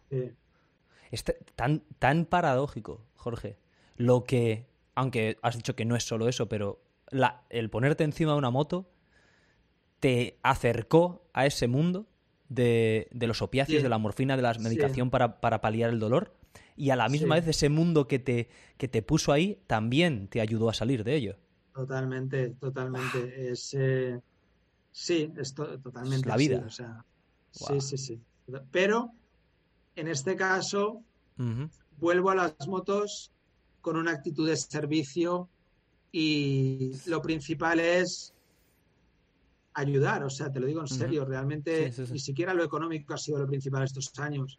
Lo principal ha sido ser capaz de hacer que la carrera de un piloto evolucione, vaya mejor gracias a las cosas que yo le voy consiguiendo, proteger al piloto, aconsejar al piloto. Eh, sí. Es un. Es un. A nivel personal y mental, ¿cómo es esa transición de de, tú adquieres conciencia que dices que es lo más duro, ¿verdad? Soy un adicto. Digamos, como has dicho, sueltas completamente las riendas y te pones en manos de alguien para poder salir de ello. Mm. En esa transición, ¿qué es lo más... ¿Es lo más difícil el síndrome de abstinencia? ¿Qué, qué, es lo que verdaderamente es lo principal que tienes que, que, tienes que superar? ¿O es el reinventar tu vida? ¿Cómo, ¿Cómo manejas eso? no, es lo que te decía. El síndrome de abstinencia eh, puede durarte parte física, vamos a decir, un mes, te lo digo un poco. Eh, en mi caso, yo estuve seis, meses con inyecciones diarias para el dolor, porque no solo era adicto, sino que tenía un problema de dolor crónico que había que atender con algo que no fueran opiáceos. Eh, pero lo más difícil es el, el, día a día, el ir cambiando tu vida, el ir cambiando tus prioridades, el ir, o sea, pues mira, eh, yo he aprendido que en concreto, eh, pues intentar llevar una vida impecable, con honestidad, con rectitud, el hacer las cosas bien, tener la conciencia tranquila, eso hace más difícil que tu cabeza se acerque a un malestar tan alto que necesites una sustancia para cambiar ese malestar. Previo a vivir esa vida recta, yo he tenido que trabajar mucho los resentimientos, los miedos, y los remordimientos que venían de todo el daño que yo había hecho. Y he tenido, en la medida de lo posible, que acercarme y reparar todo el daño que hice allá donde ha sido posible, porque, claro, tú no puedes decir, ha sido un tornado, pero paso página, ¿no? Porque tú has dañado relaciones con tu familia, con tus amigos, tú has dejado dinero a deber, tú has mm. hecho putadas. Entonces, todo eso, aunque lo hayas hecho bajo la sustancia, da igual, o sea, tú tienes que intentar ir a esas personas y decir, mira, eh, siento mucho haber hecho esto, eh, ¿cómo, te hice sentir? Porque hay cosas que no me acuerdo, de qué manera puedo reparar esto. Y hay relaciones que se reparan, hay relaciones que no. Eh, Yo tengo una exnovia que su contestación fue, por favor, nunca, nunca más contactes conmigo. Y, y mi forma de reparar es darle, darle eso, darle lo que quiere, claro. Aunque a mí me gustaría quizás hablar más, pero bueno, eh, por suerte la mayoría de la mayoría de casos sí que se produce una magia que te hace eh, reparar muchas relaciones y pero es un camino más poco a poco que, el ingreso porque hay muchos adictos que están ingresados uno o dos meses, se limpian físicamente, descansan, pero su cabeza, sus prioridades no han cambiado y, no les va bien. Claro, no les va bien. a caer. ¿Hay, algún momento en el que tú sientes, dices, eh, no, no puedo concebir mi vida sin tomar tres pastillas a la hora? En esos años. O sea, yo no podía pero me refiero no cuando lo paras, porque hay un momento en el que lo paras, ¿no? Quiero decir, cuando, cuando lo paras ahí... Lo, lo, paró ingresado en un sitio que, no, podías llevar ni cordones en los zapatos, que las ventanas no se abrían. lo paró a la fuerza. Claro, estoy... Mi, último ingreso fueron cinco meses, que no fue un fin de semana. Madre mía. Claro. Eh, pero en esos años, yo me iba a la cama llorando, pero desconsolado porque decía, no puedo vivir sin opiáceos porque una y otra vez recaigo. Porque mm. yo, además, en, mi caso yo era sincero con los médicos. Yo a las dos semanas de salir del centro llamaba y decía, mira, llevo cuatro migrañas seguidas o llevo un dolor de espalda que al final me he ido a un médico del dolor. Si yo no quiero fentanilo, yo quiero dos pastillas de oxicodona al día o de morfina. El problema es que ya tu cerebro muy, muy rápido te llevaba al fentanilo. En dos o tres semanas ya estabas en el fentanilo. Tú no querías, pero una vez entra el opiáceo en tu cuerpo, es como que no puedes mantener tu palabra, ¿no? Claro. Porque eres adicto. y, yo me iba a la cama llorando porque decía, no puedo vivir sin opiáceos, no aguanto el dolor, pero con opiáceos me estoy matando. Y era como, no salgo de aquí. Claro. Una angustia, es que pensaba en la angustia, intento cultivar la empatía, que lo digo aquí muy a menudo, el intentar ponerme los zapatos del otro, en este caso los tuyos, esa angustia que uno tiene que sentir por dentro, ¿no? Eh, muy, muy triste, muy, muy doloroso y mm. eh, me quedé muy solo, me, quise aislar de todo el mundo, eh, muy enfermo, pero física, mentalmente, o sea, es, un milagro, ¿no? Que esté bien, la verdad que... da la sensación. Claro. da la sensación de que es así. A estar, bueno, muy, muy delgado, eh, muy mal, estaba muy mal. Mm, sí. Cuando consigues, e, es, bueno, es cierto esto que se dice, ¿no? En el mundo de la, de la adicción, que un adicto, uno, una vez se convierte en adicto, es adicto para toda la vida. ¿Tú lo ves así también? Porque tú lo has superado, tú hoy en día no consumes opiáceos. ¿Es cierto eso? Nada, no consumo nada. Mira, eh, hay gente que ha bebido mucho, se ha drogado mucho, que han ingresado varias veces en el hospital o en clínicas de desintoxicación, que algunos se han muerto, pero esas mm. personas de repente le pone las maletas en la calle su mujer o le pega un bofetón su madre o, llegan a la bancarrota y dicen hasta aquí, mañana lo dejo y son capaces de dejarlo. O porque no son adictos de pura cepa, es una forma de decirlo, o porque la enfermedad no ha progresado lo suficiente. Mm. Pero cuando ya no hay motivos que sirvan para que tú pares, realmente eh, yo creo que, que, no. Cuando ya te, te, das cuenta que eres adicto de pura cepa, o sea, yo no tengo un problema hoy con los opiáceos. Pero si empezara a, tontear con ellos, a consumir para un dolor de cabeza aquí y allá, podría tener un problema muy pronto. Es como el, o sea, el alcohólico que dice, si solo voy a tomar dos cervezas, solo se quiere tomar dos cervezas, es verdad. Pero se ha, se ha estudiado científicamente ya que en el cuerpo de los alcohólicos se produce una especie de reacción anómala, una alergia que hace que el alcohol no se queme igual en esos cuerpos y se produce algo que no se produce en el 90% de los seres humanos. Se produce más o menos en un 8 o un 10%. Es una reacción distinta. Mm. Y, bueno, eh, pues con el adicto debe ser muy similar. Al final, es verdad que estas drogas son mucho más adictivas porque un opiáceo es que, mm, claro, lógicamente. Es cuestión de días que uno se hace adicto, ¿no? claro, es que eh, tira de ti con una fuerza y el mm. síndrome de abstinencia. Eh, pero bueno, también el alcohol tiene su síndrome de abstinencia, es durísimo. Pero sí, yo, yo personalmente creo que nunca puedo tocar ningún opiáceo ni, ninguna eh, sustancia que cambie mi, conciencia, porque eso es jugar con fuego y me puede acercar a, una recaída. Te cuento una anécdota, pues con las victorias de mi piloto hace dos semanas, sacaron champán para brindar. Mm. Eh, él sabe de, mi adicción, porque yo se lo conté con naturalidad al principio de la relación, porque como hablo de ello públicamente, pues no quería que luego dijera, oye, ¿esto qué es? Se lo expliqué con, con, em, transparencia, ¿no? Y bueno, le dije que prefería ni, brindar ni mojarme los labios, porque no, no, ¿sabes? Es como que me, me, tomo en serio esa recomendación, ¿no? Eh, y no pasa nada, o sea, realmente no es...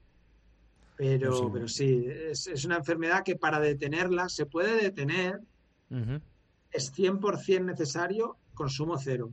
Mm. O sea, no, no puedes esa es mi opinión. Sí, sí, sí. No puedes reintroducir ningún otro tipo de sustancia. A tenor de esto, ahora cuando... Bueno, primeramente, ¿cómo consigues atajar el dolor que, como has dicho, discurre en paralelo con tu adicción. Tus dolores crónicos siguen estando ahí. Tú tienes, que lo has mencionado, eh, tienes fibromialgia como consecuencia directa de estas, de estas ah, caídas y operaciones y tratamientos. Sí, sí. ¿Cómo, a ver, sí. Tengo que decirte que, que, gracias a Dios sigo teniendo dolor todos los días. Ahora en este momento me duele la espalda bastante, por ejemplo.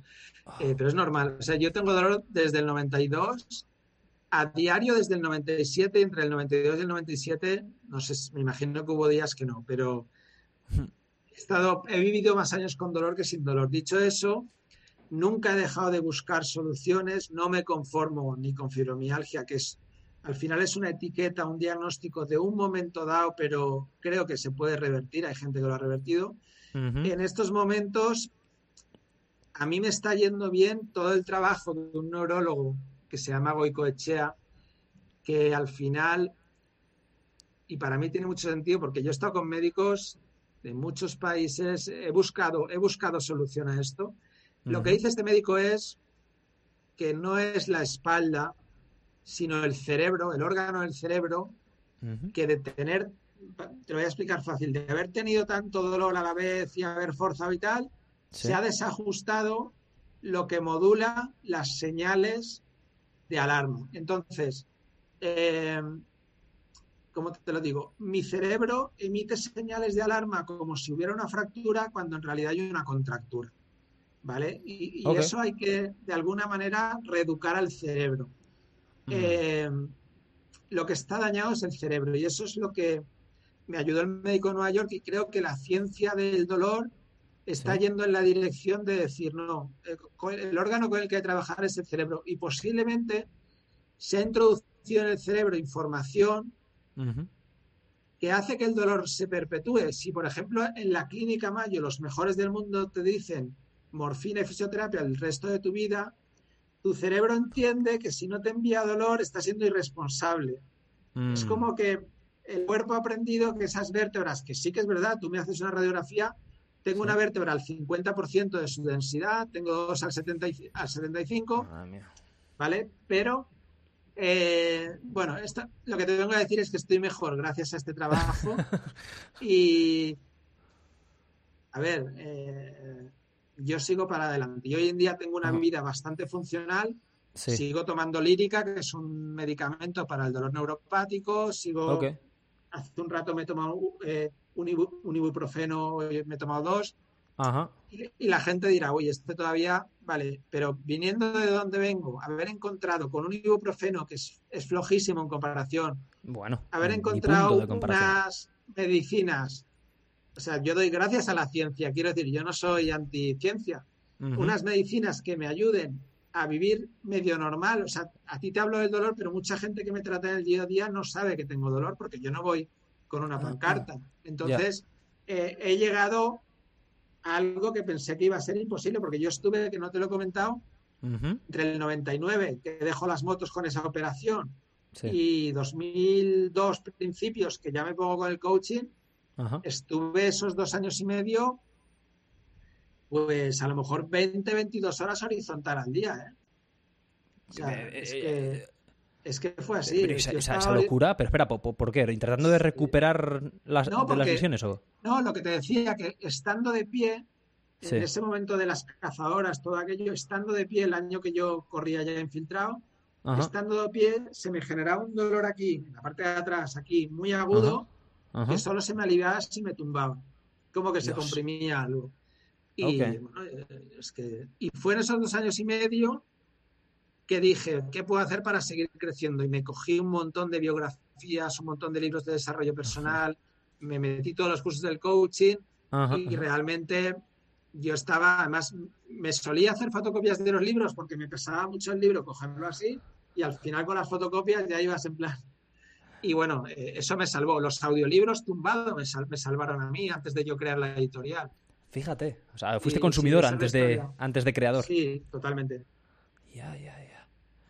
Eh, son historias para no dormir. Eh, Dios. Dios, Dios, Dios. Vaya periplo. Ha sido una vida, una vida no ha sido aburrida, ¿eh? No ha sido aburrida. No, desde luego no sea aburrida ni, ni, tranquila, vamos, más que intensa. El... mm, si te parece, hablemos un poco al menos de cómo el coaching, eh, tú, bueno, lo has, mencionado ya aquí, es, es una vez, otra vez más, primero como consumidor es como tú te acercas al, tema de coaching. En este, en, este, en este periodo entre el 99 y el 2002, eh, que, empiezas a leer libros de autoayuda, ¿es eso lo que te lleva a, explorar el mundo del coaching? ¿Qué te lleva? Eh, mira, yo empiezo con los libros en el 99. El primer libro me lo recomendó Alberto Puig, El poder del pensamiento positivo.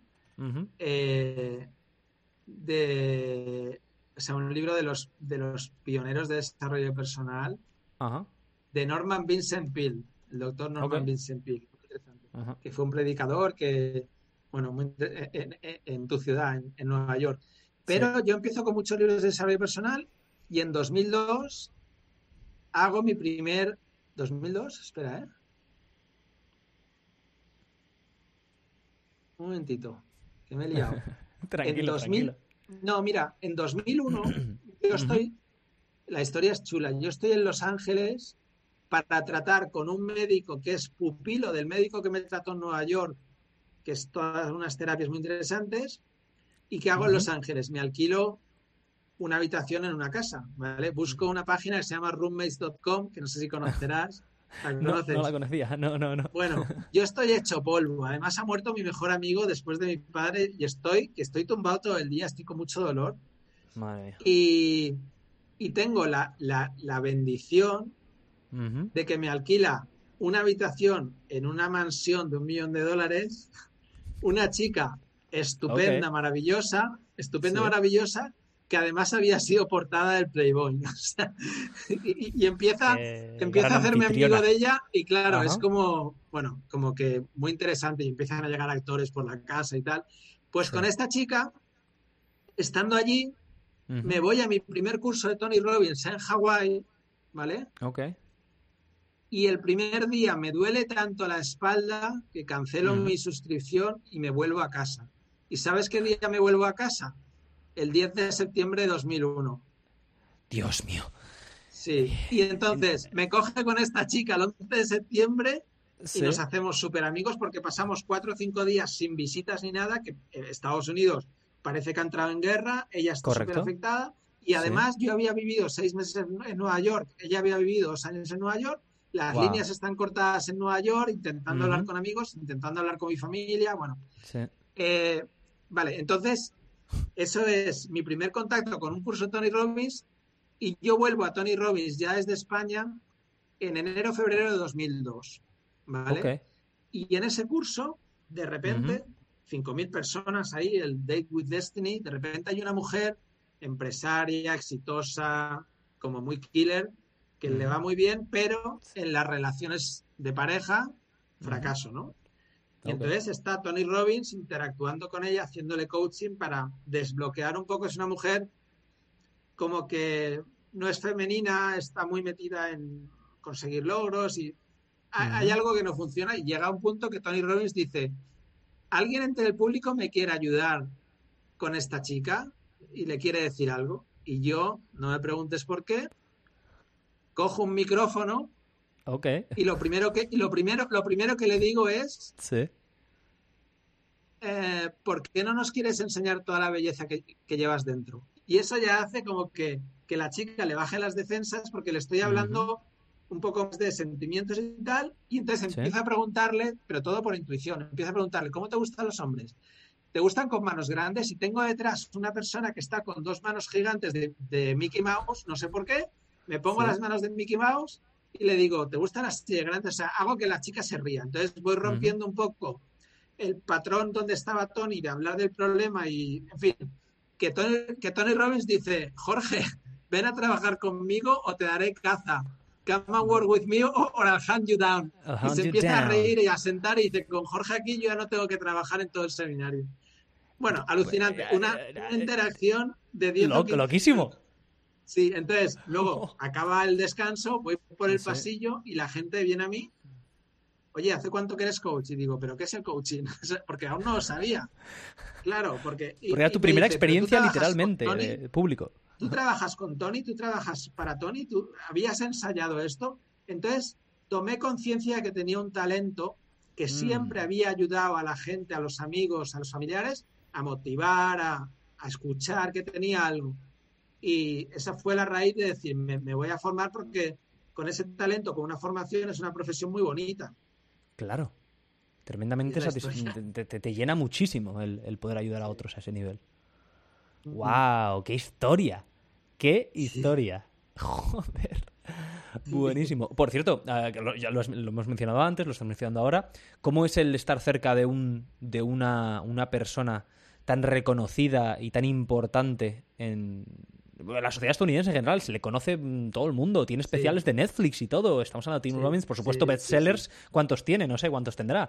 Pero sí. da conferencias, es una persona obviamente tremendamente acaudalada porque, porque tiene mucho éxito en su profesión. ¿Cómo es trabajar con alguien como Tim Robbins? O bien, Como Tim Robbins, como... um, Hombre, no Joder, voy a decir que trabajé con él, sí que lo he conocido un poquito. o Eh, conocer, o estar yo cerca de él. quizás en su día, yo estaba muy deslumbrado, ¿no? Quizás en su Sí. día lo idealicé un poco y eso es malo, pero Claro. yo a día de hoy creo que es el número uno de, de coaching, creo que ha hecho muchas cosas buenas, eh, creo que es un- una gran fuerza de la naturaleza, ¿no? Tiene, Sí.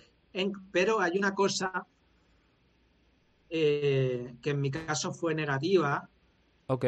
pero no por Tony Robbins, sino por cualquier cosa de autoayuda, ¿no? Porque yo no necesitaba más autoayuda, ni, ni más empuje, ni más fuerza de voluntad. Yo para la adicción necesitaba lo que te decía, ¿no? Rendirme, empezar a Ujú. pensar en los demás. O sea, era eh, nada que cultivase mi ego, ¿sabes? O sea, Sí. entonces, luego yo he vuelto, digamos, a materiales de este tipo, pero con mucho cuidado y siempre sobre una base de humildad y una base de, de serenidad y sin, o sea, yo no puedo olvidarme de todo lo que he pasado y no puedo mira, yo tengo un amigo que me ha ayudado con mi recuperación, que yo Sí. yo presumía, ¿no? Que tenía 500 libros de, de autoayuda en casa, ¿no? Y me dijo, ¿cuántos libros tienes de ayudar a los demás? Porque eso es lo que vas a tener que hacer. ¿Sabes? Sí, Claro. sí. Entonces, a ver, eh, Tony Robbins es un fenómeno eh, y, y tiene su momento y su lugar, pero hay gente, hay Sí. determinados problemas donde yo creo que la autoayuda alimenta el problema. ¿Vale? Ok. Cuéntame Sí. más. Cuenta además. Pues hombre, Por- eh, Eso es decir, ponme a lo mejor quizá algún ejemplo en el que tú sientas que la, eh, la autoayuda es contraproducente. si yo hubiera te hace ser más no, egoísta, yo- te hace ser más individualista, No, egocéntrico. pero si yo hubiera seguido, mira, yo puedo con este problema del fentanilo, yo le daré la vuelta, yo seré capaz de tomar Ah. cuatro pastillas, yo, yo, yo, no. Te tienes que rendir y decir, en este problema Mm. tú no, va- no vas a poder nunca. Tú tienes una enfermedad que te Sí. hace genéticamente imposible que tú puedas tomar una dosis moderada de esto durante un tiempo. ¿Vale? O sea, el, el Sí. fortalecer el yo, tu capacidad, tu confianza, ahí no te va a ayudar. Mm, entiendo. Entiendo, ¿Vale? entiendo, En muchos Vale, otros casos sí. Sí, Muchos sí, otros casos sí, pero cuando ya es un problema médico, clínico de este caso, el potenciar tu capacidad puede. Ser contraproducente, vamos. alimentar tu autoengaño, ¿no? Porque tú Claro. vives en lo que llaman en América eh, a big delusion, ¿no? Tú estás ahí que no te has dado cuenta. Todo tu entorno sabe que vas abocado al desastre y tú todavía crees que, que no se Una realidad paralela, básicamente. Claro, no. Es la traducción. Sí. Sí, sí, sí. Wow. muy, eso es muy importante porque yo te quería preguntar, digo, no sé, espero- si no le importa. Entiendo, en todo este mundo del coaching, eh, hay mucha gente que, digamos, sean, dicho mal y rápido, vende motos, o mucha gente que de verdad, que tengan una cosa así, un poco un discurso vanilla, que de verdad no, no, no, no se mete en, en los verdaderos problemas de la gente. ¿Existe mucha, Mira, yo falta mejor palabra, engaño? sí, no te voy a hablar de los demás coach Sin nombres, vamos a Eh, ver. porque realmente no paso mucho tiempo analizando el tema. Te voy a hablar de cómo yo he hecho coaching desde el principio. Yo hago una separación, Sí. una línea roja entre coaching y terapia. Yo he tenido eh, clientes de coaching a los que he Ajá. recomendado a un psicólogo o a Sí. los que he recomendado a un psiquiatra y que seguían Ujú. trabajando conmigo porque el coaching trabajaba estructurar tu tiempo, tus sueños, tus objetivos. El psicólogo trabajaba eh, tu trauma con aquel aborto, por decir algo, y el psiquiatra la descompensación química, que, ¿sabes? Eso yo lo he tenido muy claro desde el principio. Eh, me formé en la International Coach Federation con la presidenta entonces como mentora y esa es la línea que me gusta. Y yo me, llamo coach porque es, es, como se conoce el coach personal, eh, pero no me gusta en exceso el pensamiento positivo, no me gusta en exceso... O sea, quiero decir, mira, yo no te puedo mover el portátil, pero tengo mi pared llena de metas por áreas y cada semana yo tengo una coach y vemos en qué estoy acercándome, alejándome, para que haya un equilibrio personal. Es lo que me funciona a mí. Pero yo, yo no creo que alguien diga, yo voy a ser millonario en un año. Y, o sea, que a lo mejor lo consigue, pero hay tantos factores y es tan, o sea, es, ¿cómo decirte? Eh, aparte que el dinero es solo uno de los componentes, pero eh, yo he aprendido a tener una visión quizás más profunda, más espiritual en cuanto a que para que tú consigas tu objetivo tienes que ayudar a muchos a conseguir el suyo, tienes que mm. hacer equipos, tienes que motivar, tienes que ser lo más impecable posible, tienes que pedir disculpas cuando te equivocas por haber sido desconsiderado, deshonesto, o sea, al final eh, la riqueza también está en tu red de, profesionales que te acompañan, en tu red de amigos, en, tu vida familiar. Entonces, mi coaching es, vamos a decir, sensato. No quiere decir que no sea ambicioso, pero eh, vamos a decir sensato, ¿no? Y yo personalmente no me considero vende motos o vende humos porque me gusta dormir con la conciencia tranquila y mm. el coaching es un acompañamiento y hay que ver la persona eh, en qué punto está y si, si es el coaching lo que necesita. Si tú eres el coach que le va bien o que necesita. ¿Vale? Si a lo mejor necesita irse al psicólogo directamente y no le vas a ayudar, ¿sabes? Claro. Eso es importante. Desde luego. Gesto que te honra, además, también. El, un poco en esa transparencia, transparencia esa, esa honestidad que, que, es importante en todos los aspectos de la vida y, por supuesto, en este tema del coaching también. Con respecto a las drogas, Jorge, aquí ahora hay un debate bastante, bastante en boga y, que, polariza mucho a la, a la opinión pública estadounidense. Y es todo lo que tiene que ver con drogas y legalización.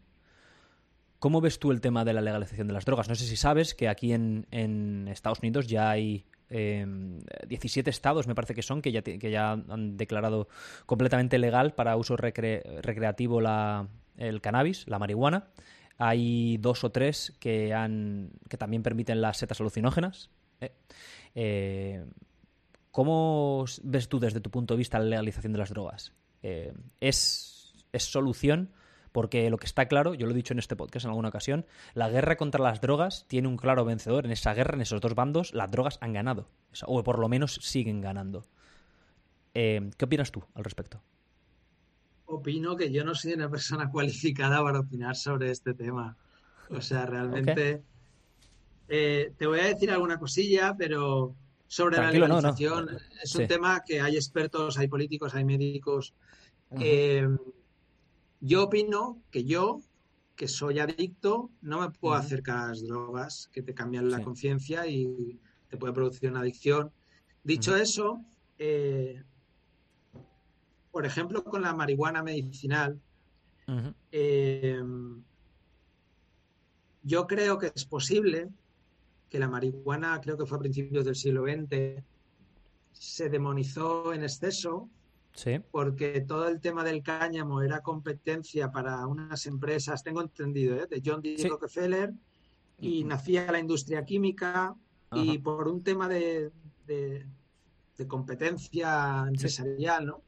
Se pudo demonizar en exceso. Yo estoy a favor de cualquier droga que ayude a mejorar la calidad de vida. Lógicamente, si eres adicto no te va a ayudar, pero si hay un éxtasis, hay una marihuana que le ayuda a alguien a dejar de tener temblores, a dejar, oye, pues igual que se utiliza el, el ¿cómo se llama? El, el concerta o, ¿sabes? Estas cosas del déficit de atención, o sea, quiero ah, decir, sí, el...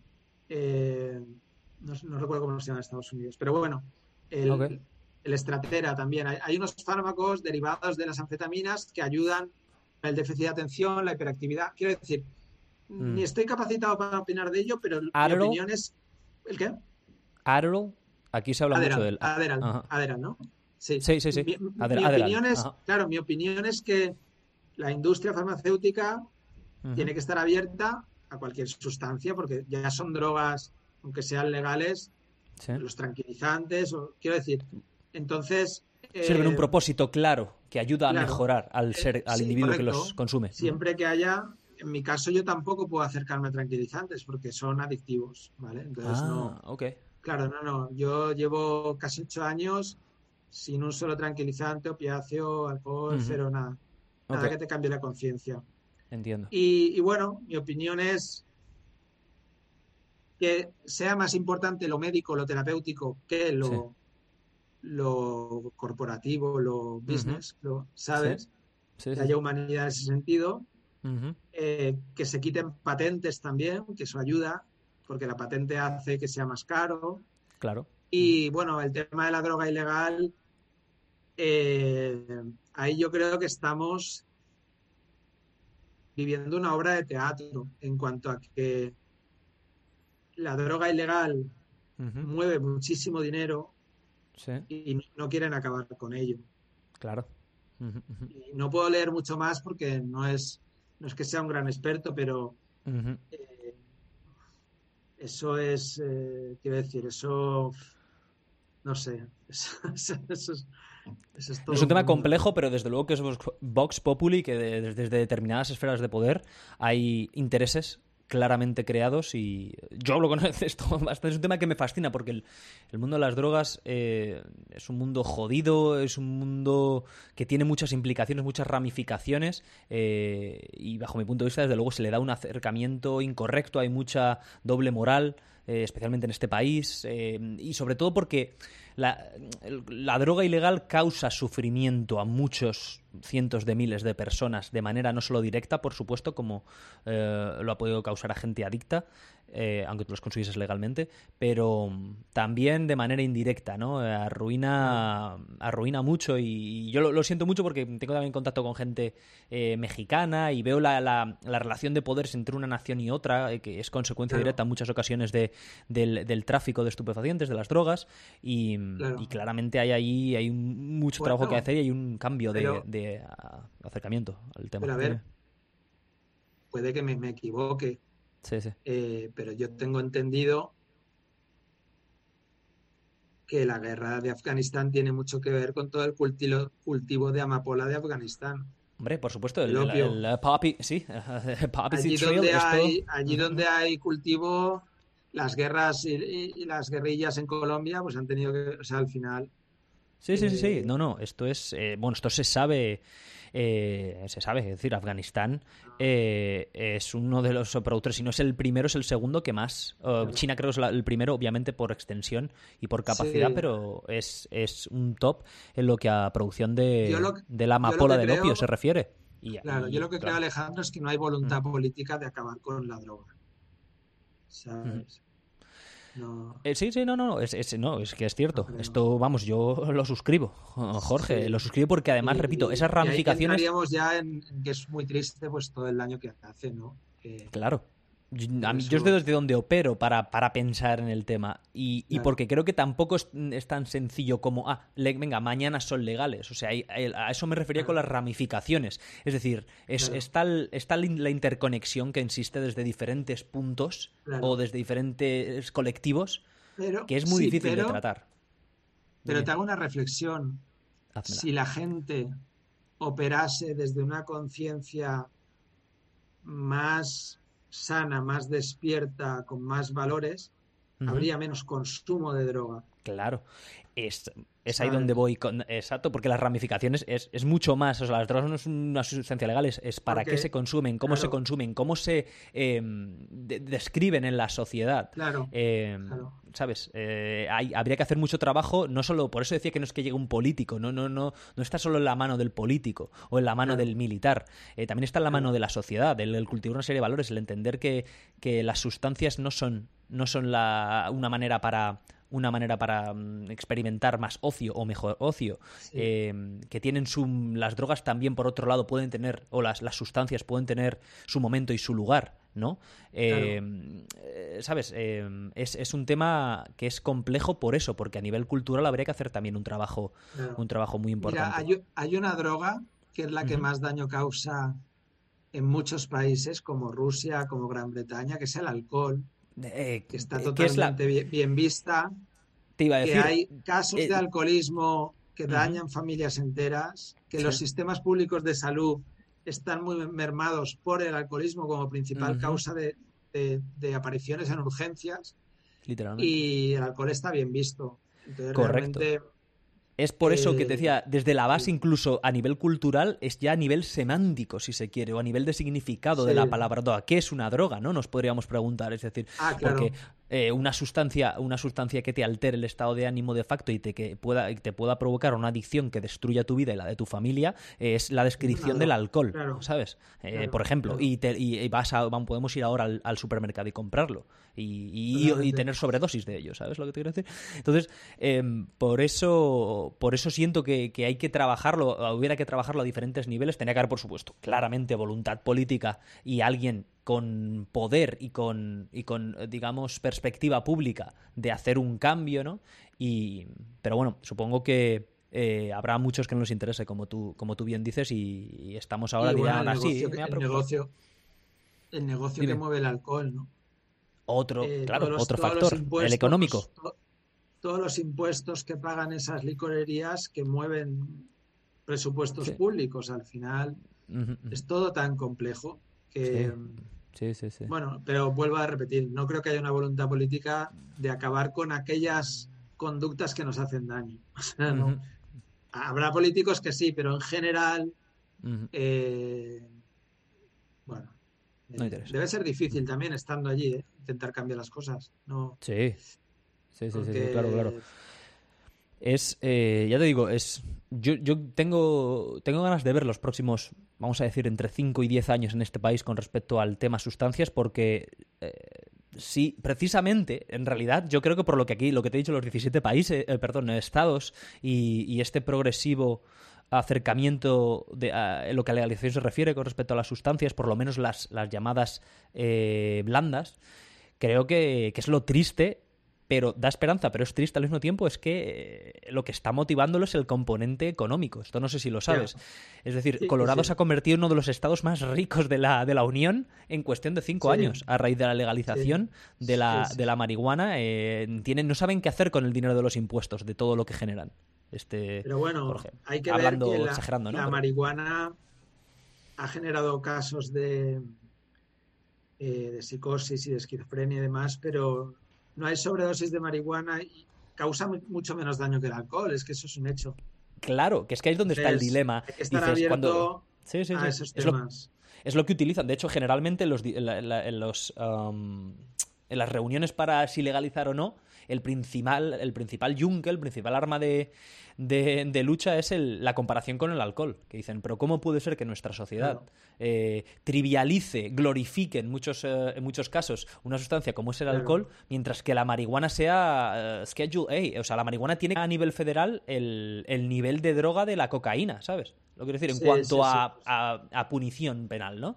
Eh, que es una maldita locura. Y tú lo has dicho muy bien, que, que, todo proviene de, de, esos, de ese principio de siglos. Era eh, William Ronald Hearst, ha dicho pero Hearst, que tenía eh, intereses y que era un gran magnate de los medios de comunicación, desde la producción de la celulosa que hacía el papel de los periódicos, el, el que de facto le pega ahí haciendo lo mismo el tijeretazo a la producción de cáñamo y, y la marihuana era el perfecto arma arrojadiza para para que, todos esos, para que toda esa industria del cáñamo se fuese para abajo, porque el cáñamo está demostrado científicamente, esto lo, he leído, que es un material eh, fácil de producir, que es un material con un rendimiento brutal a muchos niveles, no solo papel, sino estructuras plásticas completamente ecológicas, en fin, eh, naturalmente tiene sus propiedades.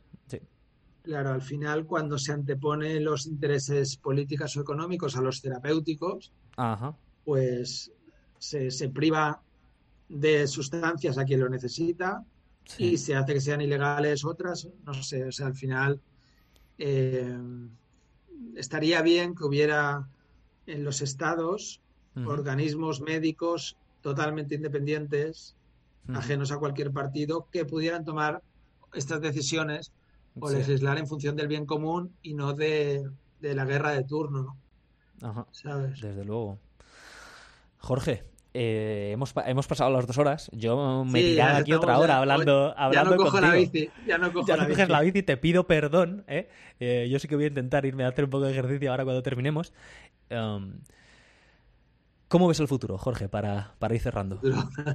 Muy mal, muy mal.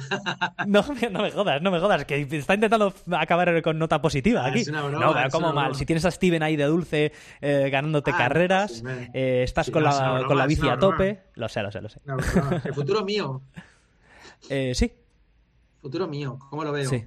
Sí, después de todo lo que has pasado, estar en esta época. ¿Sientes que estás en una época de madurez como hombre buena?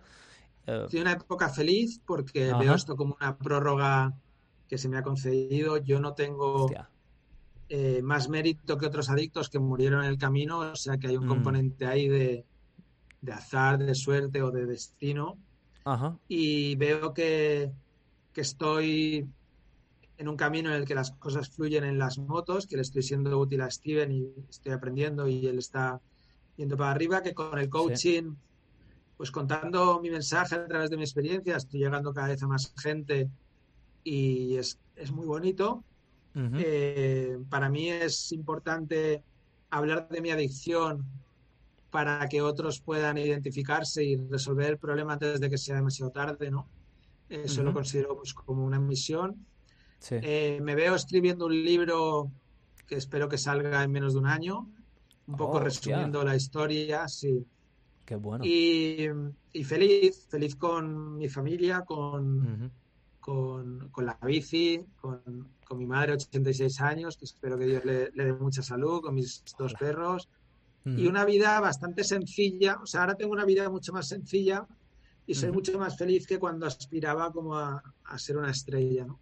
Y esa era un poco mi reflexión, que lo más importante es tu entorno, tu paz, tu día a día, tu salud, y, si vas haciendo las cosas bien en lo profesional, pues la gente te va llamando y vas creciendo. Si vas reparando el daño cuando te equivocas, si de alguna manera haces las cosas bien, la gente te vuelve a llamar y no sé, mi futuro lo veo pues tranquilo y ya te digo, vivo bastante agradecido a diario, ¿no? Mm. Sin grandes problemas ni preocupaciones, intento pues no enredarme, ¿sabes? Y llevar una, ¿sabes? Las cosas simples a veces es lo mejor. y, bueno, ajeno, ajeno a la política que me pone de mal humor. y... Es un tema que no hemos tratado, fíjate, bueno, a nivel así más preciso, más a nivel España. ¿eh? Y, nada, y cuando haya una oportunidad pues de, de, contar mi experiencia como me has dado tú, pues aprovecharla y, y ofrecerme, ¿no? Eh, sí, mm. así es. Y, por eso, Jorge, eh, no puedo estarte más agradecido. He disfrutado esta conversación muchísimo. Me llevo mucho, quiero que lo sepas, me llevo mucho de lo que hemos hablado y, por supuesto desde, desde mi pequeña plataforma eh, te daré todo el apoyo y te brindaré todo el apoyo que, que haga falta en esos proyectos futuros estoy aquí para lo que para lo que necesites. Ya sabes que soy en Estados Unidos, estoy aquí para lo que haga falta. Eh, te mando te mando un abrazo muy fuerte y, nada, ¿se nos queda algo más en el tintero? Nada, genial. Yo felicitarte otra vez, como te dije, porque has arrancado un programa ahí con un formato muy interesante, que salen conversaciones muy chulas y todo muy, muy profesional. Desearte el mayor de los éxitos. Y nada, cuando vengas a Valencia, pues estás invitado aquí a una paella y a continuar la conversación ya desde, desde una amistad. Mm. Claro que sí, desde luego. Entonces ya eh, se ha convertido en una tradición de este podcast, ¿eh, Jorge, porque todavía no he repetido con nadie. Eh, invito a la gente a una segunda parte. Luego eh, hacemos una segunda parte en un futuro, si puede ser en Valencia, después de haberse comido una paella ahí entre pecho y espalda, mejor que mejor. Cuando quieras. Genial. pues nada, Jorge, lo dicho gracias. Estamos aquí para lo que haga falta y me voy a despedir de la gente, si te parece, ¿vale? Perfecto. Yo me espero, ¿no? Sí. Uh, simplemente deciros que, como siempre decimos, llevad cuidado tronquetes y nos veremos en el próximo Pod Reale.